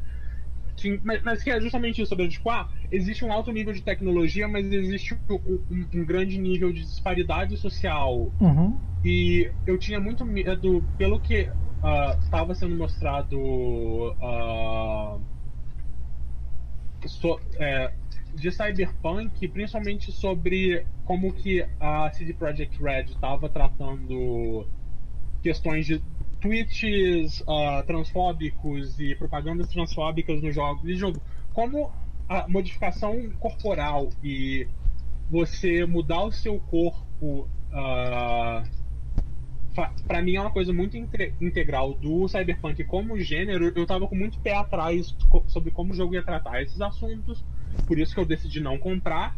Acabou que eu nem sei se o jogo trata esses assuntos bem ou não, porque nenhum foco da conversa sobre esse jogo depois que ele foi lançado foi sobre a história dele. Eu não sei se a história dele é interessante ou não, porque o jogo tava tão quebrado, tava com sistemas tão zoados que eu, eu vi muita, muita pouco, muito pouco ser dito sobre esses aspectos. Uhum. De forma que parece que ele é só meio ok, uh, que ele não parece tão interessante, que ele não parece trazer nada de tão inovador assim. O que eu acho muito louco é que é ver os vídeos e, ver como que tem. Tem coisas que não são só bugs, tem coisas que simplesmente não existe, sabe, tipo, não existe uma inteligência artificial para o trânsito funcionar. O trânsito uhum é, é, é, um truque mágico que ele funciona quando a câmera tá, mira, tá apontada para ele. Quando, a, quando, o, quando a câmera, quando o jogador vira a câmera para fora do, do campo de visão da rua, os carros somem. Então tem um monte de coisa, sabe? Tipo, não tem uma inteligência artificial para de pathwalk, é, de pathfinding. Então os NPCs andando, eles também só existem quando você tá olhando para eles. Quando você vira, eles uh, spawnam pra, pra fingir que a área tá populada. Uhum. Uh, uh, e aí tem. Tanto que tem o lance da polícia, que a polícia só aparece. Ela, ela aparece exatamente quando você comete um crime, ela aparece atrás de você, porque de novo não tem.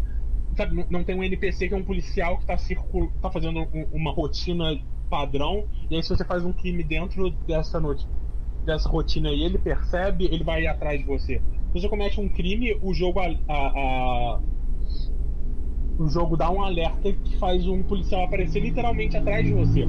Então eu, eu, eu vi casos de pessoas falando que eles estavam dentro de um lugar completamente fechado, ele matou um, um NPC e um policial apareceu dele dentro da sala, sei lá, de um, do 40 andar que só tinha uma janela, não tinha como o policial aparecer ali. Que o, e isso não é bug, isso são sistemas que não foram implementados no jogo. Uhum. Então parece que. Uh, parece que é mais do que simplesmente o jogo rodar a 5 frames por segundo, sei lá, no PS4, no Xbox One, e mais a questão de que o jogo tá meio que incompleto, sabe? Não tem coisas, não tem sistemas que, um, que se espera de um jogo de mundo aberto em 2021, sabe? Esse jogo tá fazendo menos do que GTA 3 fez no PS2 em, sei lá, 2001, ou seja lá quando que aquele ano, quando aquele jogo saiu. Então é muito louco e, e, e, e aí isso vem junto com a CD Projekt Red fazendo cagada atrás de cagada com o lançamento desse jogo. Uh, do ponto que Uh, ele foi tirado da PSN, saca? É, é, se você tem uma conta da PSN que tem esse jogo comprado nela e você não pediu reembolso, isso é raro. Ah, é. Porque a, a, Microsoft ela começou a aceitar reembolso, mas ela ainda vende o jogo. Na, no, no, se você quer jogar ele no PS4 ou no PS5, hoje você precisa comprar ele em mídia física, porque não tem mais ele na PS Store, o que é muito louco, sabe? É, é, é, é e, e parte do, dos rumores de por que isso aconteceu é porque a CD Projekt Red só falou, tipo, oh, é, o jogo tá meio quebrado, a gente deu uma cagada no pau. Então a gente recomenda que se você quiser, vocês peçam reembolso, mas eles fizeram isso sem uh, falar com a Sony, com a Microsoft, e, por exemplo, a, a Sony nunca teve uma política de, de reembolso no na PSN. Então foi uma coisa que é tipo, tem, tem pessoas que teorizam que a Sony tirou uh, ele da PSN como meio que. Uh, como, a, como um jeito de virar pra, pra CD Projekt e falar, tipo, não, quem, quem são, sabe? Tipo, não, se vocês querem reembolso, a gente vai tirar o jogo de vocês daqui, porque é, é assim que, sabe? Tipo, vocês nem, nem, nem mandaram um e-mail pra gente pra falar, pra ver se, se ia rolar reembolso ou não, então, tipo, seu jogo não vai ser nem mais vendido aqui. E, e, e, é foda porque isso tá vindo do pessoal que fez, sei lá, um dos jogos para mim que é favorito da minha vida, que é o Witcher 3, e, e ver como que esse jogo foi um desastre. E como eu tô, tenho zero interesse nele, por mais que a cidade parece muito foda visualmente, parece um lugar que eu adoraria passear nela uhum. num jogo e, e ver ela e, e, ver os prédios e ver os, o, o neon, mas parece que em todo outro aspecto, além do visual, o jogo meio que errou no como retratar Cyberpunk e como ser um jogo funcional que pessoas podem virar e jogar. Então, tudo isso é muito louco. Uh, como esse jogo foi lançado e vendido por 250 reais, 300, sei lá, 60 dólares, que hoje vale mais do que dinheiro, uh, eu não sei, é, é, é muito esquisito. É... Então, parte de mim fica que porque em vários momentos eu quase fiz uh, pré-compra e eu fico muito feliz de não ter feito. Porque. Puxa, que, que desastre bizarro. A, a, frase que eu estava procurando é uma frase do William Gibson, que é o escritor do Neuromancer, que é dito como um, uma das obras uh, principais sobre o, o, Cyberpunk, que é Cyberpunk é uma combinação de low life com high tech. Uh, hum.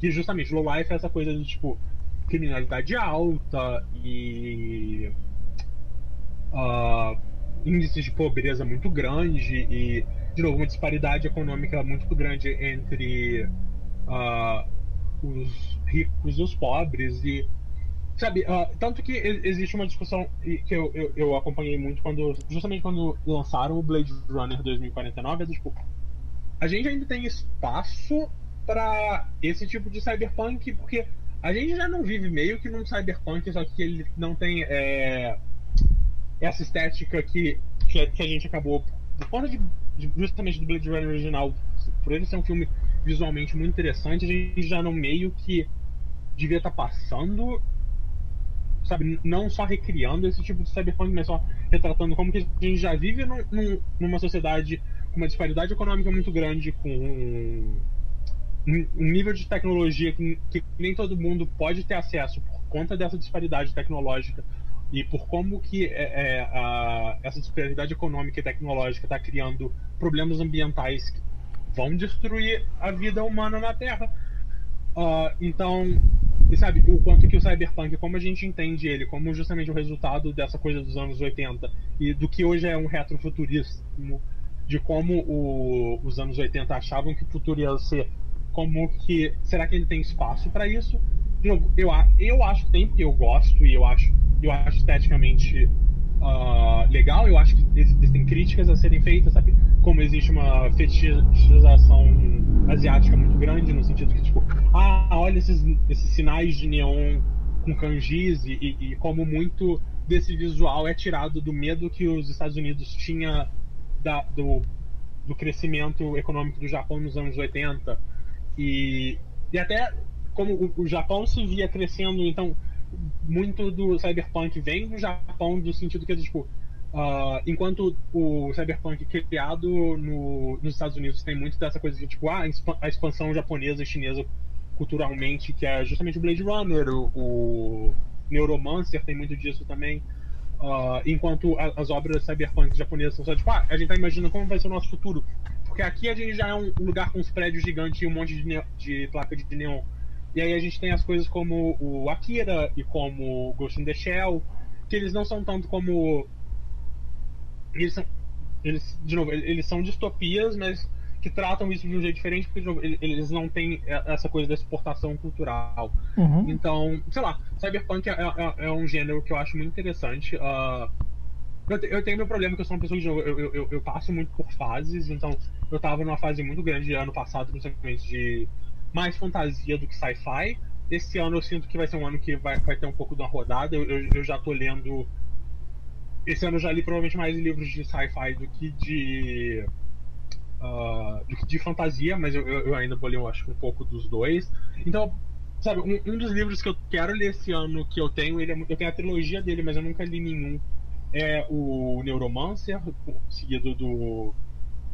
Uh, do Count. Ah, eu nunca lembro o nome do, dos outros livros mas o Count. Enfim, a trilogia que é, chama trilogia Sprawl, que é o nome da cidade, e, e que, de novo, esse nome Sprawl, que, se, que é traduzido como espalhar, vem por causa de, de, dessa ideia da, das cidades crescendo tanto e se espalhando, se tornando uma grande cidade mega corporativa gigante, uh, que são todas as coisas que, que, lá nos anos 80 cunharam o que a gente tem até hoje como entendimento de cyberpunk. Então por isso que foi muito difícil para mim a ideia de ver a CD Projekt Red sendo transfóbica, quando, de novo, eu acho que a questão. Transhumanismo, quando a gente fala isso, não tendo uh, necessariamente relação direta com transexualidade, mas ele tem a ver justamente com, tipo, você trocar partes do seu corpo e se tornar um ciborgue, como isso está muito dentro do cyberpunk. Então, por exemplo, a CD Projekt Red uh, fazendo vários tweets que são transfóbicos. Ou, por exemplo, um, uh, uma série que saiu na Netflix, que eu li o primeiro livro, que eu gostei bastante do primeiro livro, que é o Carbono Alterado, uh, que o autor dos livros foi apoiar J.K. Rowling nos discursos transfóbicos dela, e, e aí eu perdi todo o interesse nas séries e, no, e nos livros, que eu fico tipo, cara, de novo, como, como vocês para mim é, é, é, uma coisa que quase não consegue entrar na minha cabeça de como que você escreve uma obra que é sobre, sei lá, pessoas em, em carbono alterado, as pessoas estão literalmente trocando de corpo, sabe? Tipo, uhum. uh, uh, tem um chip que que é, sei lá, pouco menor do que é um é um chip que deve, deve ser um pouco menor do seu pescoço, porque ele entra na sua nuca, e aí os corpos são chamados de sleeves ou capas, e aí tem a você, tira esse disco e você pode ser literalmente colocado em outro corpo. E tem pessoas que vivem centenas de anos em, em corpos diferentes. E aí, como que você imagina um universo em que essa é uma realidade, mas que você não consegue imaginar que uma pessoa pode não ser do gênero que ela nasceu? Que gênero é uma construção social. Sabe? No seu livro tem um, tem um, tem um personagem, tem personagens que nasceram de um gênero e, e foram colocados no corpo de outro gênero. E, existe isso dentro da sua ficção mas você é transfóbico no mundo real. Isso não faz sentido. Uh, então, sei lá, a saca é, é uma coisa que a, a, às vezes a forma como. Como. Uh, tanto que tem um tweet que é uma. Uh, um tweet muito bom que é tipo, ah, se, se, a gente for. Vamos pegar obras que são, que, gente, que são de cyberpunk que não trabalham com cyberpunk e só chamar elas de neofascistas que eu achei muito engraçado o, o trocadilho com do neofascista e neofascista por causa uhum. porque justamente eles só pegam a estética do cyberpunk enquanto eles mantêm um, um discurso uh, fascista ou um discurso que uh, de direita que propõe muito a, a remanência do status quo de um jeito que, de novo, é bizarro, porque o, o, o Cyberpunk é, era para ser sobre críticas sociais ao capitalismo esse tipo de coisa. Enfim, eu gosto muito de Cyberpunk, eu falei demais. Nada, tá ótimo. Acho que por hoje é só.